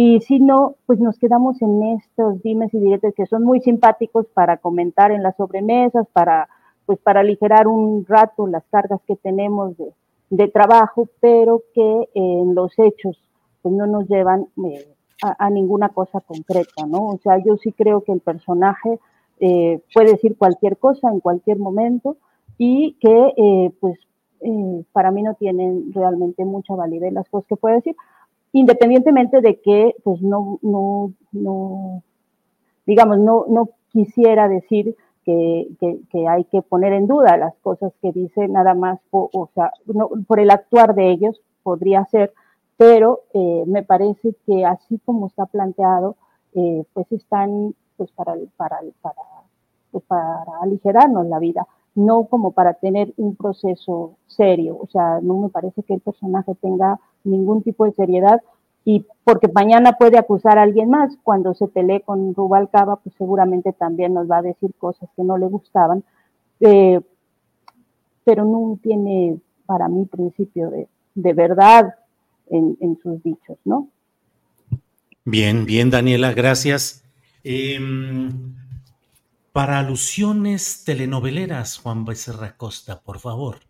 Evidentemente estoy muy desactualizado de las telenovelas, Daniel, hace como 40 años que no veo una o más. Me escondía, mis papás me lo tenían prohibidos, pero vivo en un lugarcito donde había una televisión y veía Cuna de Lobos y El Maleficio, y todas esas viejas telenovelas, hasta que un día en una conversación familiar, pues salió el tema de las telenovelas, yo tendría como ocho años y me puse a opinar y así me han puesto en mi casa el castigo, o sea, por la boca se me fue.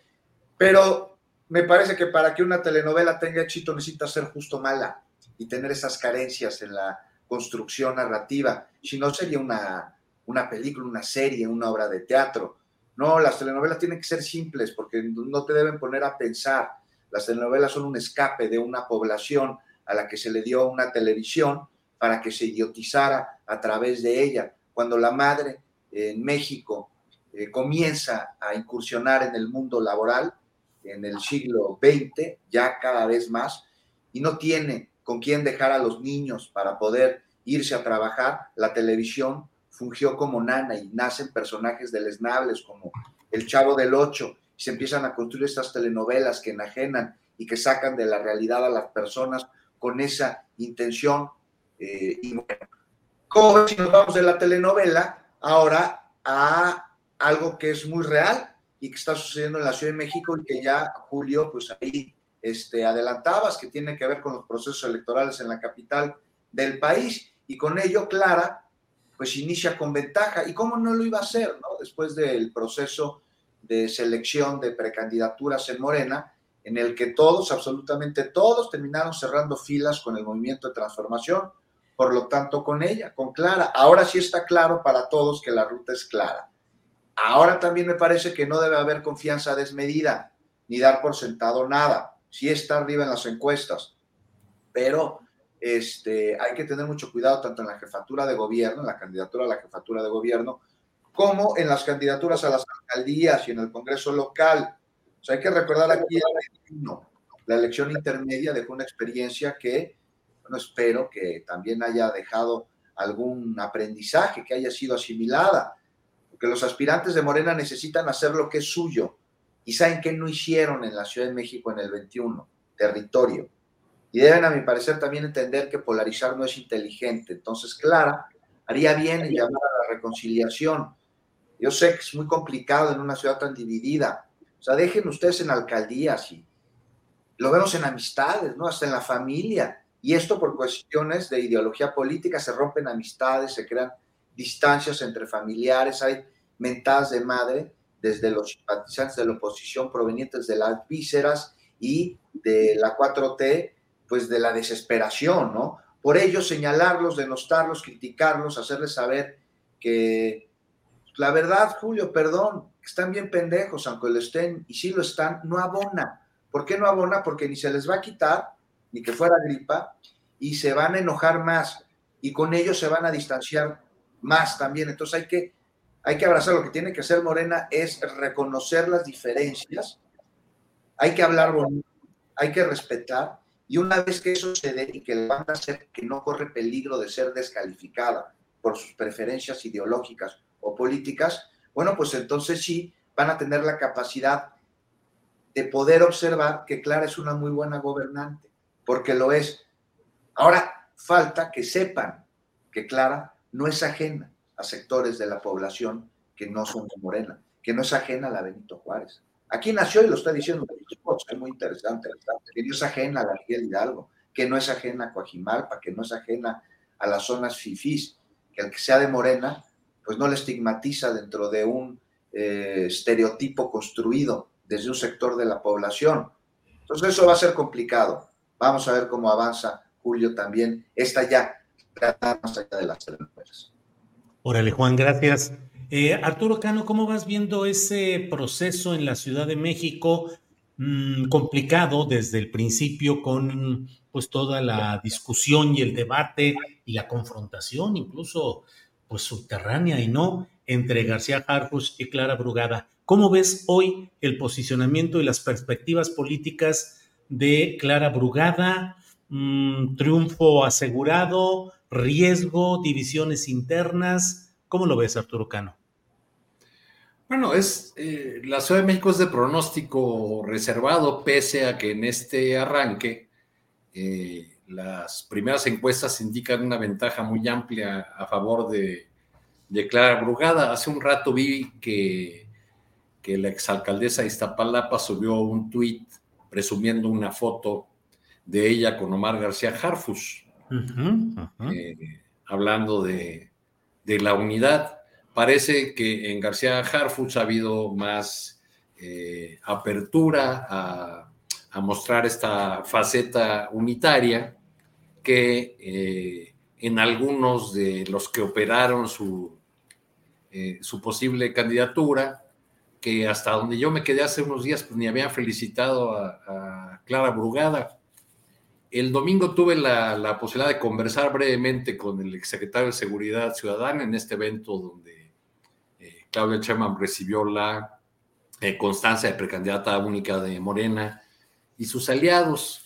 Y le pregunté un, breve diálogo que, consigné ahí en la crónica que publicó la, jornada. Este, le pregunté si la política era como se imaginaba y me dijo que bueno, que en el sentido de que los policías desde jóvenes están acostumbrados a tratar con mucha gente, sí, pero que entre policías no hay esa cosa de la grilla. Entre nosotros, me dijo, un sí es un sí y un no es un no. Sabes, mano. Cuasi militar el asunto, pues. Así, así me lo dijo y está publicado en la crónica de la jornada, porque fue un breve intercambio, estaba yo eh, muy cerca de él y tuvimos la oportunidad de, conversar brevemente.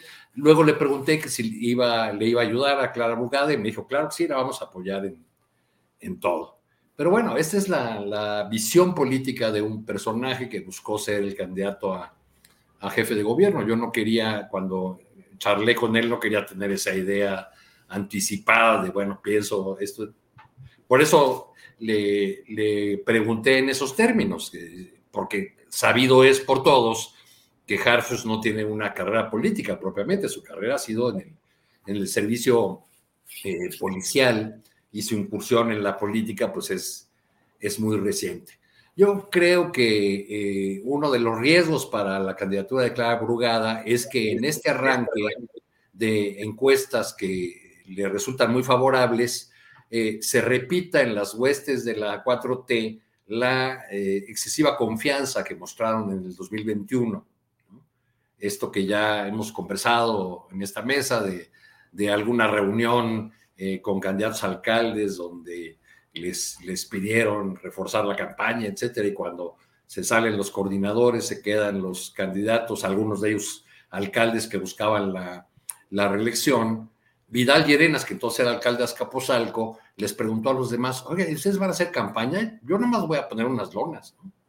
Este, y bueno, pues así les fue a muchos de, esos eh, candidatos, de esos aspirantes, es decir, siguen teniendo el, mismo problema de, 21, de pensar que en el 21 era la locomotora de López Obrador, eh, ahora eh, pueden tener la tendencia a pensar que la gran ventaja que tiene en este momento Claudia Sheinbaum en las encuestas se va a sostener a lo largo de los meses y que además va a ser la locomotora que arrastra a todos a, sus respectivos cargos. Está en, camino la, decisión de las, de las candidaturas eh, a las alcaldías, que creo que también es muy importante porque el votante en la Ciudad de México no es necesariamente un votante que agarre parejo, ¿no? O sea, sí puede dar un voto diferenciado, eh, digamos, votar por Clara Brugada para la jefatura, pero no por el candidato alcalde si no le convence. Y el electorado en la Ciudad de México, por más que desde la 4T se diga que somos la ciudad de las libertades y la cuna de, de la izquierda electoral, etcétera, cosa que, cosa que es cierta, tampoco ha sido un electorado fácil para, para el PRD y ahora para, para Morena. Recordemos la eh, estrechísima ventaja con la que ganó Andrés Manuel López Obrador la jefatura de gobierno, por ejemplo. Entonces, bueno, pues ahí, ahí está abierta la posibilidad, va a haber, va a depender mucho de quienes eh, eh, coloquen de candidatos. No creo que a Morena le haga bien ayer circulé por el periférico y vi un espectacular promoviendo a Ricardo Peral para la alcaldía de Obregón. Este, yo no sabía que él hubiera hecho política alguna vez eh, en la Ciudad de México o, en esa alcaldía. Voy a preguntar a mis puentes por ahí, tengo unas, unas buenas, si alguna vez lo vieron pararse por ahí. Este, y el domingo también, para continuar con eso de las alcaldías, que va a terminar de configurar un cuadro que, nos dirá cómo va, a ser cada eh, ejército, cada bloque en, el caso de la Ciudad de México. El domingo también me, topé con una persona, con un hombre, no, digo su nombre porque no, le pedí autorización, que figuraba entre los eh, favoritos, digamos, de, de Claudia Chema para ser candidato en la alcaldía de Cuauhtémoc. Y le, le pregunté se había inscrito y me dijo, no, va a ser la niña. En referencia a Katy Monreal, a la hija de... Katy Monreal. A la hija de Ricardo Monreal. bueno, pues muchos arreglos. Arturo, gracias. Daniela Pastrana, pues nos podríamos eh, pasar un rato hablando de estos temas. Katy Monreal, como pues ahí está perfilada y está hablándose mucho de esa posibilidad de que sea la candidata de Morena en una especie de, ¿qué será? Reivindicación del monrealismo ahí en esa demarcación. Mm, bueno, eh, Daniela, hay un tema delicado, pero creo que de abordaje necesario, que es lo relacionado con la decisión judicial que señala a la académica Denise Dresser como responsable de violencia política de género contra la diputada federal de Morena, chihuahuense ella, Andrea Chávez. Em, en referencia Andrea Chávez quejándose de los señalamientos hechos por Denise Dresser acerca pues de relaciones, presuntas relaciones personales y presunto uso de bienes, de recursos aéreos públicos en actividades personales. Pero de ahí se ha derivado, y Denise Dresser dice, que esto va a abrir o ya abrió el camino para eh, tratar de acallar, amordazar a otros comentaristas y opinantes y da una lista de ellos que han sido citados para que declaren en torno a este asunto. ¿Cómo vas viendo este asunto? Violencia política de género, mujeres en la política, hasta dónde la crítica, hasta dónde se puede ejercer, Daniela. Ay, Julio, pues me dejaste lo más difícil. Yo ya quería seguir hablando de, eh, de las eh, elecciones en la Ciudad de México. Síguele eh, si quieres con de lo bonito que estaba eh, y de la, de la difícil, además, que es entender a los encuestadores, porque en los últimos dos días hemos visto encuestas que una le da 13 puntos de diferencia a la del financiero, si no me equivoco, y la del universal treinta y tantos. Entonces, ese tipo de cosas que siempre son más fáciles eh, de, hablar de, cómo votamos o no votamos. síguele sobre el tema de la este Ciudad de México y le dejamos a Juan Becerra Costa que empiece con el tema este de... de, no, las elecciones presidenciales. es que es un tema complejo, pero vamos a entrarle. Mira. También del otro tema, Sí, el asunto de las de la de Denise Dresser y Andrea eh, la verdad es que es muy difícil a veces entrar en defensas posibles de Denise Dresser, porque eh, sí creo que, que tiene una forma de expresarse que es muy violenta, muy violenta hacia las mujeres, muy violenta hacia muchos sectores que, eh, y no ayuda nada, o sea, la, la forma en la que en la que hace sus análisis, pues termina siendo muy agresiva hacia otros sectores. Entonces, esa es una realidad. Es muy difícil intentar eh, eh, hacer cualquier tipo de defensa.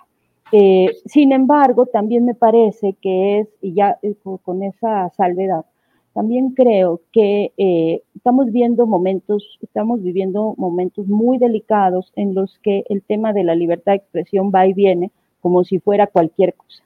y si la censura, si no la censura, porque al final de cuentas, ha sido mucho más agresivo, por ejemplo, y, sistemáticamente más agresivo eh, Ricardo Salinas Pliego con la senadora Citlali Hernández, eh, y él no tiene una sanción, no tiene, o sea, él, digamos, en, términos coloquiales, la libró, ¿no? Eh, de esa denuncia, y en cambio, Denise Dresser, por más que haya sido para mí incorrecta la forma de de, hablar o de, hablar de un tema, pues sí está exponiendo un tema que es importante y que tendríamos que tener una rendición de cuentas, porque es el uso de, eh, recursos públicos, ¿no? Eh, para, para situaciones que pues, pueden no ser de interés público. Entonces, eh, eso sí tendría que tener un tipo de aclaración, independientemente de que la forma de plantearla me parece muy, pues, que no abona nada y que no ayuda nada. También creo que si hablamos de violencia política de género, en algunos casos tendría que eh, también incluso cuestionarse al propio presidente en algunas eh, expresiones que tiene. Eh, entonces, por eso digo que es delicado, porque de pronto hay, nosotros en México no tenemos una definición clara de, los límites, el marco, digamos, que hay para la libertad de expresión. Libertad de expresión no significa libertad de insulto, que a veces parece que eso es una eh, máxima en las redes sociales, ¿no? Poder decir cualquier cosa, poder ofender a quien sea, eso no, o sea, los, derechos se topan cuando se confrontan con otros derechos. Eh, entonces, no nada más es, eh, yo tengo, mi libertad de expresión significa puedo ofender a quien sea, o puedo difamar a quien sea, o puedo insultar a quien sea. Y, creo que e, en e, ese rango, y también censura, es por el otro lado, censura no significa eh, decirte eh, responde por estos impuestos que no estás pagando o responde por esta, esta versión de que estás en una eh, mal utilizando los, recursos públicos. O sea, y o sea eso, pedir transparencia o pedir rendición de cuentas no es eh, un motivo para que te, persigan. Y por otro lado, no eh, que te digan, o como el presidente cuando dice yo estoy dando mi derecho a réplica, pues sí, necesariamente, no necesariamente eso es censura. Por eso es un tema complejo. Y además porque se eh, incluye el elemento de género, que pues sí, eso, pues, perdón, pero yo siempre voy a estar en, pues en situada en una posición en la que va a defender eh, una cosa en la que creo firmemente, que es, eh, a veces tenemos que llegar a ciertos niveles de, eh, de o sea, lo que son las, todas las acciones afirmativas. A veces hay excesos en, en la defensa de la no violencia hacia las mujeres, pues porque seguimos estando en una sociedad y en un país en el que la violencia a las mujeres de todas las formas es eh, excesiva. Entonces, pues tenemos como que subir mucho la vara para que eso se vaya moderando, ¿no? Entonces, bueno, creo que hasta ahí lo voy a dejar, voy a dejar que mis compañeros le continúen porque es un tema realmente complejo y es un tema que nos debería llamar a todos a, a, hacer, a, verlo sin los ojos y sin las cargas de los enojos que ya traemos arrastrando de todas las cosas que se han dicho en estos años y eh, a verlo pues con la mayor racionalidad posible, ¿no? Bien, Daniela. Eh, Juan Becerra Costa, sobre este delicado pero necesario tema para abordar, ¿qué opinas, Juan Becerra Costa? Pues que estoy totalmente de acuerdo con lo que dice Daniela Pastrana. Me parece que ella lo ha reflejado de manera clara, habló sobre la forma, habló sobre el fondo, que no, que, bueno, que la forma terminó haciéndolo a un lado, terminó escondiéndolo, es un asunto de enorme importancia. Justo hablé con Andrea Chávez en entrevista hace unos días. Tiene razón en que siente un precedente en materia de combate a las violencias, en este caso violencia política razón de género. También invita una reflexión al interior de violentadores, de que con una mano salen a las calles a exigir el cese a la violencia o exigir el cumplimiento de los derechos y con la otra los cuartan, y con esa misma otra además violentan. Usted digo, aquí la forma le gana al fondo y se distrae todo lo demás a través de ella y sí violentó. Denise, así como a ella miserablemente la violentaron, no sé si recuerdan, en el Zócalo la corrieron, algo que no debió suceder, que es reprobable, porque es fascista callar a alguien nada más porque piensa distinto. Este, y bueno, debe ser detenida la expresión de los pensamientos cuando incluye violencia, eso sí, y no es censura, es derecho. Y yo me parece que hasta ahí, hasta ahí es lo que tengo que opinar de este tema. Juan, queda pendiente el esclarecer el episodio del presunto uso de un avión de gobierno para actividades eh, legislativas o políticas relacionadas con Andrea Chávez? En un principio se habló que era un avión de gobierno, luego Andrea Chávez me parece que dijo que había rentado un taxi privado, no un taxi aéreo, un avión privado, pues, pues sí, que, que muestren la factura, ¿no? Que, que, que, se muestre o el documento de reserva o cualquier cosa nada más para deslindar responsabilidades y si en efecto no es un avión de la Fuerza Aérea Mexicana o que pertenece al Estado, bueno, pues que se aclare y que, se dejen dicho. ¿No lo hizo ya Andrea Chávez? No he estado Solo, solo, dijo, solo dijo que había rentado un aerotaxi para llevar a sus familiares, alguno de ellos, digo ya personas de edad, sí, sí a su abuela, y que lo había hecho así, pero no se ha mostrado hasta ahora ningún testimonio eh, que pruebe pues esa renta y lo que hubiera sucedido hasta donde yo me Sí, estaría bueno que se muestre, aunque sea, sea la reserva o el comunicado con la empresa dedicada a los servicios de transporte aéreo. Arturo Cano. Arturo, ¿qué opinas de este tema? Denise Dresser, Andrea Chávez, violencia política de género. Creo que tenemos una legalidad simuladora y además selectiva, Julio. Este, hay muchísimos otros casos eh, que merecerían la atención de la, de la justicia, que no, lo, que no lo han merecido. Y lo que, lo que me llama la, atención de este episodio o el ángulo por el que lo quiero tomar es cómo frente a eh, ataques que evidentemente eh, tienen que ver con la condición de mujer de la diputada Chávez, de parte de la analista Denise Dresser, desde su bando, es decir, desde el bando eh, opositor, hay todo un coro hablando de un ataque a la libertad de expresión. Estoy seguro que si el caso fuera contrario, si, hubiera, si las expresiones hubiesen sido hechas por un analista proclive a la 4T y afectado a una figura política de la oposición, este, no, no hablarían en los, en los mismos términos. Entonces creo que la polarización política eh, nos lleva a, inventar estos molinos de viento eh, como, eh, como el que he estado viendo estos días en las redes sociales de que hay un ataque sistemático a la libertad de expresión por esta resolución contra, contra Denise Dresser. Caray, pues tenemos campañas políticas eh, desde, hace, desde hace cuánto. Digo, acabamos de, iniciar en teoría las precampañas, ¿no? Pero desde, desde cuándo estamos en, campaña, ¿no?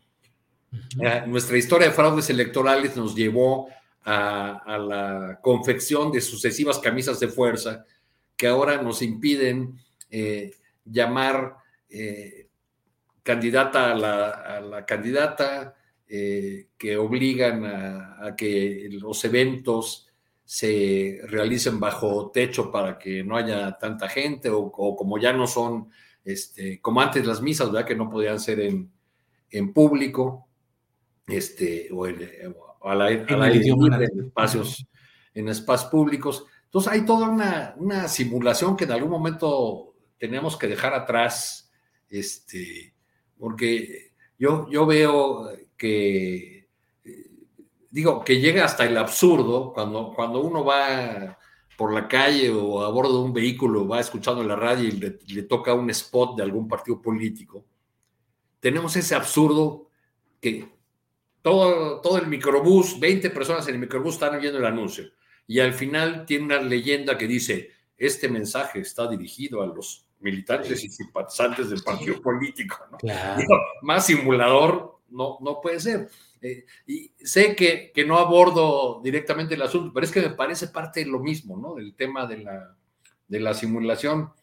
Eh, por casualidad me topé con ese espectacular de Ricardo Peralta, que hay que decirlo entre paréntesis, es, eh, pues, un, la diputada Andrea Chávez es una política muy cercana a Ricardo Peralta, que fue subsecretario de Gobernación con Olga Sánchez Cordero, luego jefe de aduanas, este, y se trata de, de, un grupo político que se las jugó todas con Adán Augusto López, este, y que está buscando cómo se reacomoda ahora con, con la candidata o la precandidata Claudia Chembam, este, qué lugar eh, encuentran por ahí una vez que fue derrotado el, el, hombre que hizo precampaña eh, interna, quizá con el mayor derroche entre todos los aspirantes de, de Morena y de la, y de la 4T.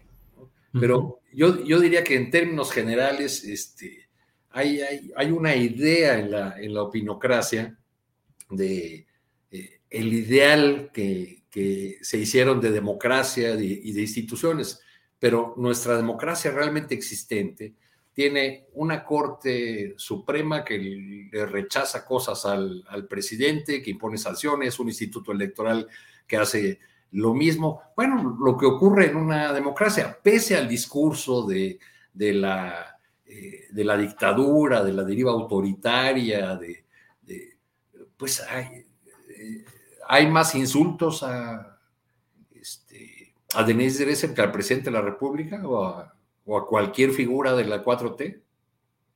Claro. Bien, Arturo. Eh, Daniela Pastrana. Em, tenemos, ay, perdón, que no uso siempre el micrófono que lo tengo ahora suelto, pero em, ¿Qué decir acerca de lo que ha planteado hoy el presidente de la República respecto a quienes están criticando su presunta poca asistencia a Acapulco? Y dice él que son medios de comunicación, el poder mediático que está falseando, que está difamando, pero dice son, medio, son medios, el poder mediático corrupto y maquiavélico. ¿Qué opinas del tema de López Obrador? de la atención a Acapulco y de este poder mediático maquiavélico, Daniela. Micrófono. Julio, pues mira, eh, Maquiavelo es un personaje al que se le han achacado muchas cosas que, que, que no dijo y su teoría es un poco más amplia esta de, eh, que muchísimo, un poco más profunda y más amplia que esta de, de nada más como el, el, imaginario que tenemos de esa maldosidad, ¿no? O sea, e, es bastante más amplio. Entonces, no me voy a meter con lo maquiavélico, pero sí creo que ha enfrentado, como bien decía Arturo, un poder mediático eh, no nuevo, que tiene muchos años, desde que fue jefe de gobierno, desde el desafuero hasta, hasta ahora, y bueno, mucho antes como líder social también, pero ya eh, como, como, como, enemigo público de un sector importante de la, de la propia oligarquía mexicana, pues ha tenido esta campaña en contra durante muchísimo tiempo, eh, que se arrecia en algunos momentos, se arreció muy fuerte obviamente cuando aquella cosa del peligro para México y ahora en, el, en el gobierno. Eso hay que, eso es innegable, eso es eh, nada más es necesario eh, de pronto escuchar algunos programas. Hoy escuchaba en la mañana, eh, mientras iba en el taxi, un programa a, una persona que no diré quién era, un analista, que estaba diciendo que, que o sea, estaba comparando a López Obrador con Milei y diciendo que estamos más cerca de Argentina de lo que pensamos. Cuando el nivel de inflación de Argentina de 200% anual, 15% mensual, no tiene absolutamente nada que ver con lo que está pasando en México, ¿no?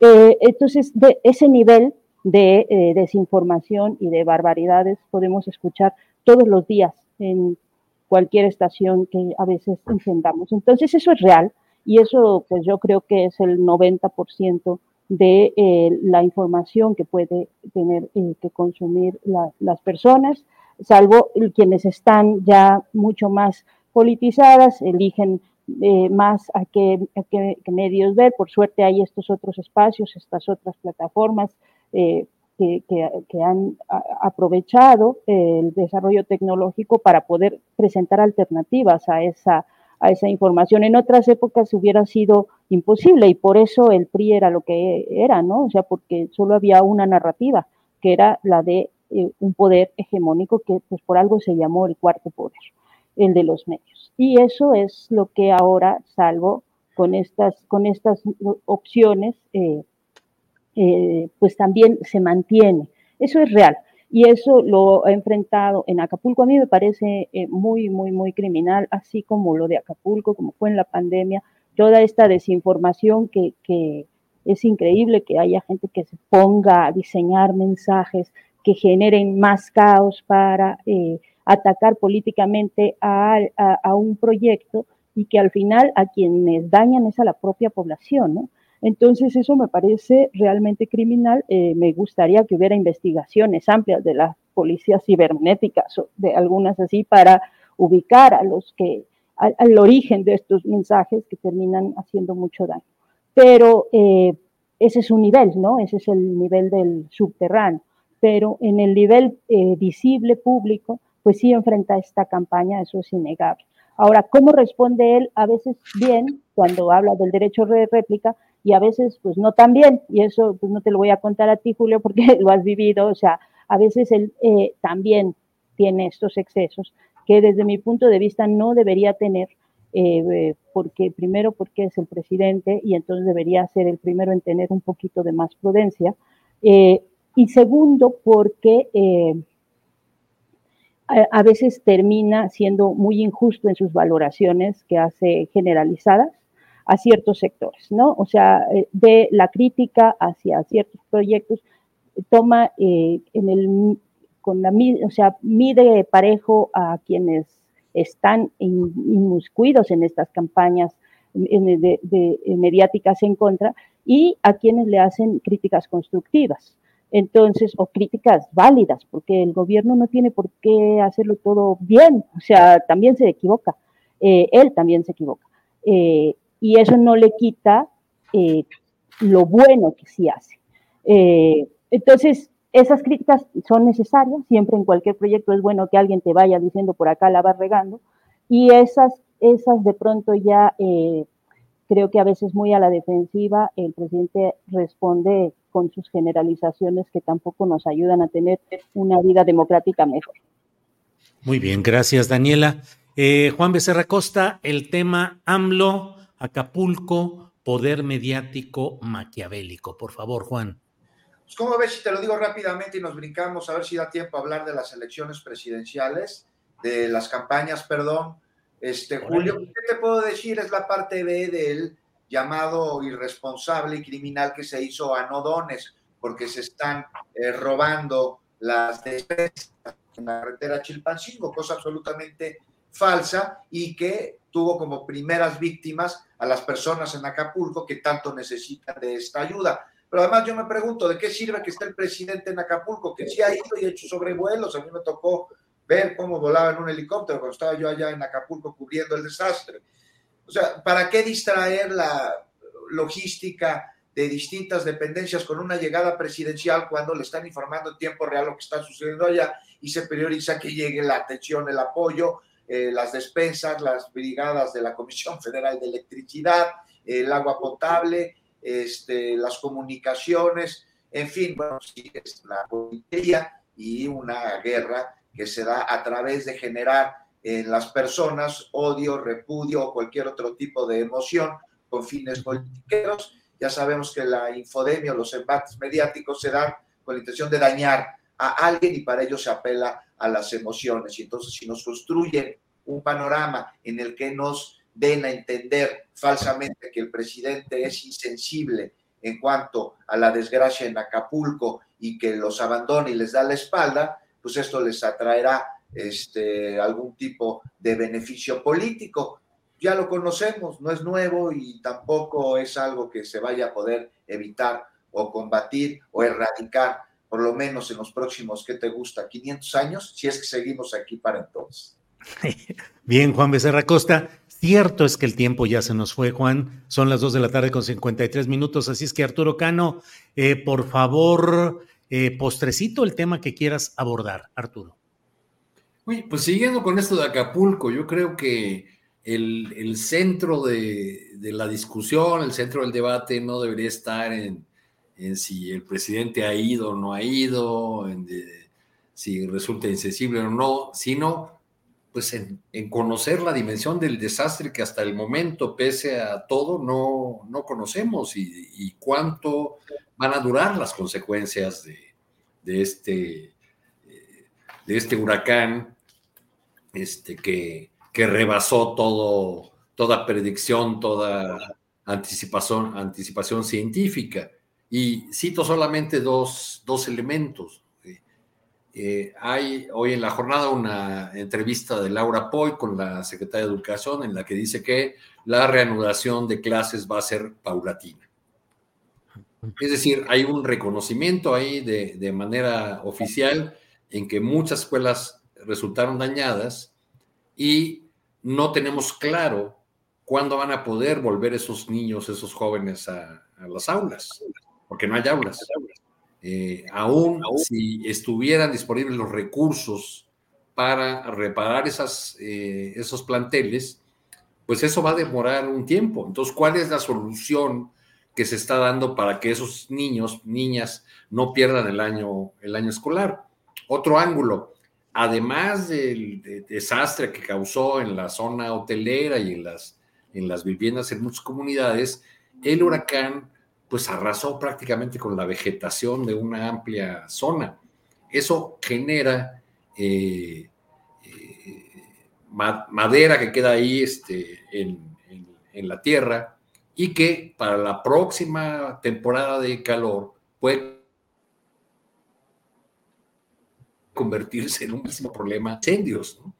Este, hay, hay, una gran cantidad de ángulos en la tragedia y su dimensión que no han sido abordados y por lamentablemente la, discusión se centra en otros asuntos. Yo creo que ni todo se trata de, del presidente, ni todo se trata de los deseos de la oposición, que, cuyos voceros ya en, en, más de una ocasión han manifestado el deseo de que al país le vaya mal, este, para que así pueda salir el dictador López Obrador y todo eso, ¿no? Hay, voceros opositores que incluso hablan de, que ojalá nos cayera encima una crisis económica, ¿no? Para, sí, sí, sí. Para que, para que por fin nos deshagamos del demonio que es la 4T, López Obrador, en fin. Bueno, bueno pues esa familia ven extraterrestres, Arturo, o sea, no se les puede.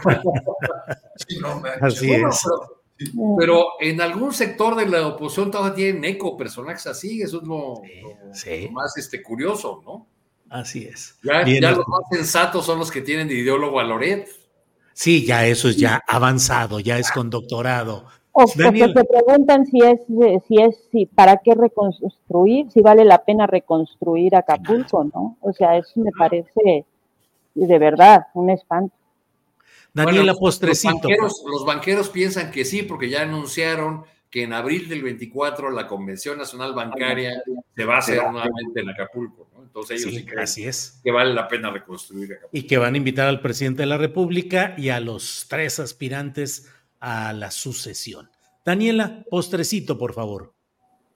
Pues siguiendo con la línea de la reconstrucción, Julio, yo sí creo que este, el nivel de devastación y los testimonios que hemos tenido, incluso de colegas eh, que, viven ahí, incluso que perdieron sus, sus casas, algunos de ellos, creo que eh, sí hace necesaria una reflexión de qué tipo de reconstrucción se necesita porque no va a haber, por lo que tenemos, eh, por la información que hay, no solo no, no se van a detener estos eventos eh, acelerados por la crisis climática y por la hiperconstrucción y el hiperdesarrollo que acabó con, con las defensas naturales eh, para, para, enfrentar este, estas tragedias. Y no va a haber posibilidades de evitar nuevas tragedias, si se vuelve a, reconstruir de la misma manera en la que se construyó, con este acelerado crecimiento de, la, de zonas eh, de desarrollo eh, gigantes, enormes, desde Punta Diamante y bueno, todas las que ya se hicieron. Entonces, creo que eh, sí es un momento, la, reconstrucción requiere como que muchas personas estén y todos los actores estén listos para trabajar y listos para ayudar. Eh, los, todos los actores, el gobierno, los empresarios, la sociedad civil, eh, los medios, que, es que todos estén ayudando y que sí requiere una eh, importante reflexión de qué tipo de desarrollo se requiere para que esto no se esté, una cosa así no se vuelva a repetir en estas dimensiones. Bien, gracias Daniela. Déjame aquí precisar para que no haya equivocaciones. Rodolfo Robles dice, vaya con Daniela y su propuesta, que no se reconstruya Acapulco. No, es de ella, ella solo está en este intercambio que tenemos reproduciendo lo que dijo Leo Zuckerman en un programa de televisión, que dijo, bueno, pues aunque parezca un poco difícil el planteamiento, pero vale la pena reconstruir Acapulco, no es de Daniela, es de Zuckerman específicamente. Así es. Eh, em, Juan Becerra Costa, por favor, postrecito para cerrar esta mesa. Y para no quedarme con las ganas, Claudia Sheinbaum trae 57.5% de preferencias de acuerdo a otra encuesta de las que ya mencionaba Daniela, esta es la de Mitofsky en El Economista, está 26.4 puntos, arriba está de Xochitl, Xochitl se mantiene en 31.1 de acuerdo a la medición anterior, está igual Xochitl, pero Claudia subió dos puntos, es decir, se separa dos puntos de ella con desde entonces una amplísima ventaja. Y ante esto, Xochitl no cuaja y como adelantó el presidente, se desinfla. Y mientras esto sucede, mientras Xochitl tiene lapsus o se le va el discurso, porque se le va el prompter, no es que se le ha ido el discurso porque se le va el prompter, es que la oposición no tiene proyecto de nación. Y es preocupante porque cualquier democracia necesita de una oposición. Y mientras todo esto sucede, Claudia Sheinbaum tiene claro cuál es su discurso y es la estabilidad del país a través de la continuación del segundo piso de la cuarta transformación y es el proyecto de la cuarta transformación. Hay un proyecto de nación. Y lo que vemos ya, Julio, nada más hacer una, una reflexión aquí porque se pelean en las familias, lo decía yo hace rato. He estado preguntando a cuates que no van a votar por la 4T y que van a votar por Xochitl. Oigan, ¿ustedes van a votar por Xochitl? Sí. ¿Por qué van a votar por Xochitl? ¿Xochitl la representa? ¿Están contentos con Xochitl? No. ¿Les gusta Xochitl? No. ¿Se sienten ahí de alguna manera que las propuestas los llaman? No. No se sienten representados por ella. Es decir, no les jala. Ella les jala lo que le representa, que es el repudio a la 4T, al presidente, a Morena, al gobierno, y por eso no van a votar a, favor de Xochitl poniendo su voto en la urna si van a votar con ello en contra de la cuarta transformación del presidente de la República y de Morena, de Claudia Sheinbaum, y marcarán al frente en la boleta porque es la única opción que ven que tienen, pero no están contentos con ella. Ellos me dicen, todos los que les he preguntado, que son un chorro, que hubiesen preferido a Beatriz Paredes. Imagínate, sí, una política capaz, culta, que conoce el territorio, que se ensució los zapatos, pero es dinosaurio. Es dinosaurio del PRI y representa a ese PRI tan repudiado. Y aún así, los opositores de a pie la prefieren a ella que a Xochitl.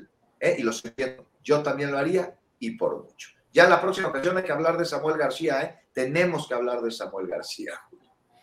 Bueno, pues estamos emplazados para la siguiente. En esta ocasión, Daniela, muchas gracias por estar con en este programa. Daniela, buenas tardes. Muchas gracias y buenas tardes, Julio, Juan y Arturo. Mucho gusto. Arturo Cano, gracias y buenas tardes. Muy buenas tardes. Ahí en el en lo de Sandra Cuevas nos faltó un, un personaje el que la mete a la política, Manuel Granados, que fue presidente del PRD en la, en la ciudad. Él es quien, quien la, la mete a la política. Y nos faltó mencionar, ya que estamos hablando de ingredientes de telenovela, a una prima de Sandra Cuevas, que es su estrecha colaboradora ahí en la alcaldía Cuauhtémoc y que se llama Oyuki. Ándale, Y antes, ¿Se acuerdan de aquel? Sí, sí, sí, el pecado de Oyuki. Como el Hablando de telenovelas. Oye, pero Manuel Granados antes estuvo en el PRI, en las juventudes del PRI, este líder de las juventudes del PRI, yo ahí lo conocí. Bueno, pues para que Bueno, veas. ahí vamos. Y hay toda una historia ahí detrás, de telenovela chafa. Gracias, Daniela. Gracias, Arturo. Juan, perdón, Juan. No, te digo que una telenovela para que sea buena necesita ser chafa. Si no, no es buena. Ay, no nos vamos a poner de acuerdo, pero está muy bien. Juan. Juan, gracias por esta ocasión y buenas tardes. Hasta pronto. Hasta pronto a los tres. Hasta luego. Gracias.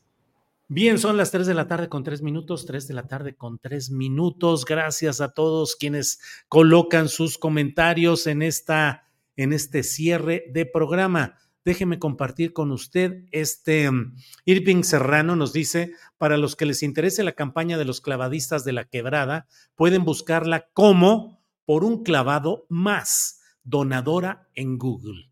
Eso es lo que dice Irving Serrano. Lo vamos a dejar unos segunditos aquí mientras eh, eh, para quien desee tomar los datos y poder eh, apoyar. Vi varios comentarios de personas que preguntaban dónde y cómo se podría apoyar este proyecto que proviene de personas comprometidas con una visión social y con, con una claridad en lo que buscan. Por eso los hemos entrevistado y hemos platicado aquí. Bueno, ahí está ya.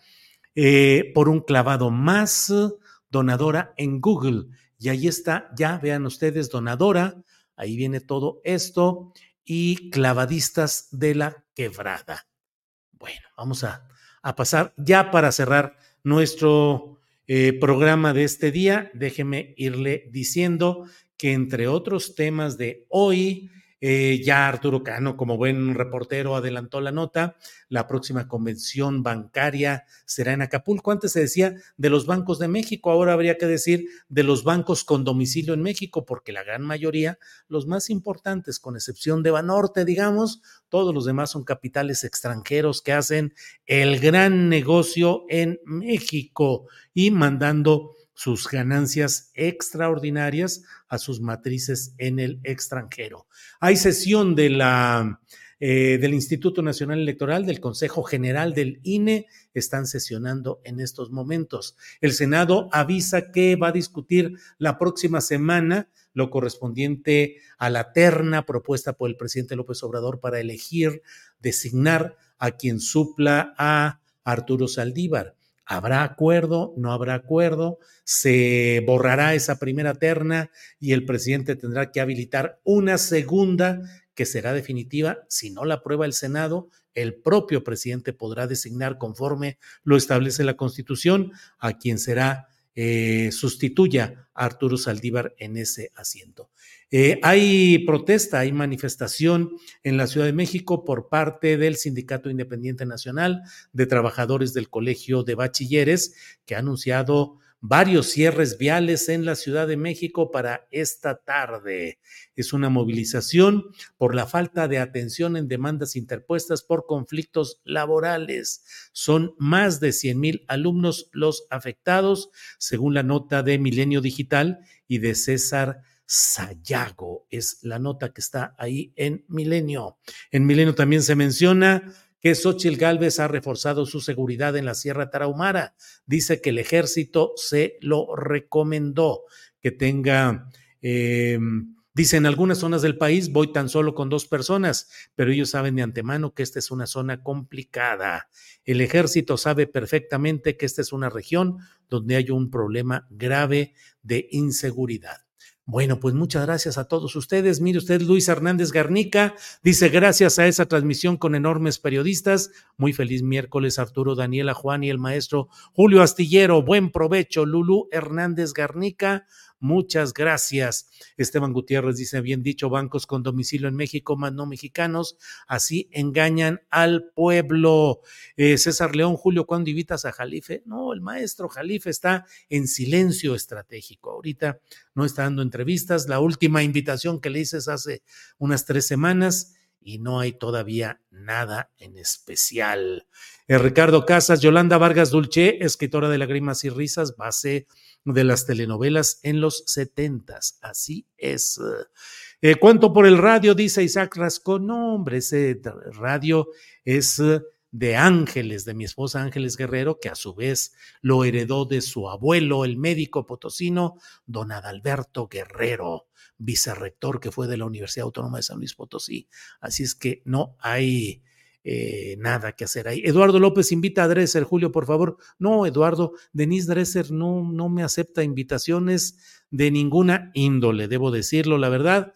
Nos cansamos ya hace tiempo de invitarla, invitarla, y no había ni siquiera respuesta. Merecemos su gran indiferencia. Lilia Castro nos envía un apoyo económico. Eh, ahí está.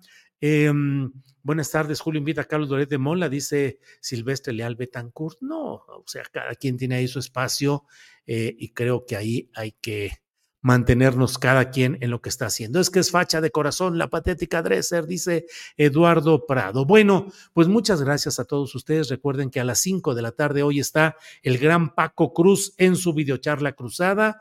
Hoy aquí mismo en el canal Astillero y yo regreso a las 9 de la noche. Mañana tendremos la mesa de seguridad con eh, Víctor Ronquillo, Ricardo Ravelo y Guadalupe Correa Cabrera. Tendremos también entrevistas, tal vez organicemos o una mini mesa sobre Argentina para evaluar a los días que ha pasado, qué ha sucedido en todo esto.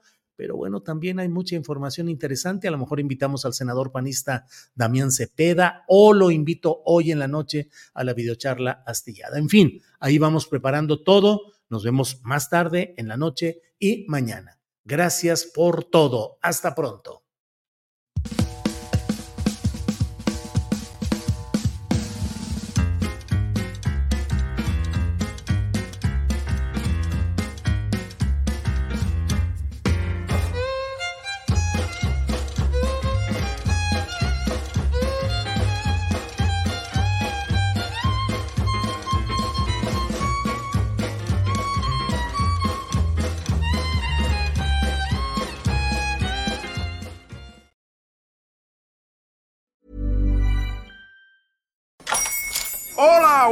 Mi pana.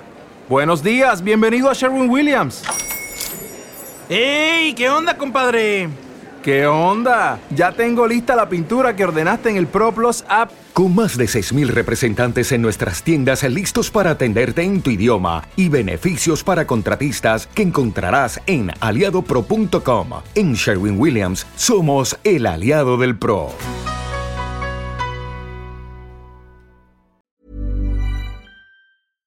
Para que te enteres del próximo noticiero, suscríbete y dale follow en Apple, Spotify, Amazon Music, Google o donde sea que escuches podcast. Te invitamos a visitar nuestra página julioastillero.com.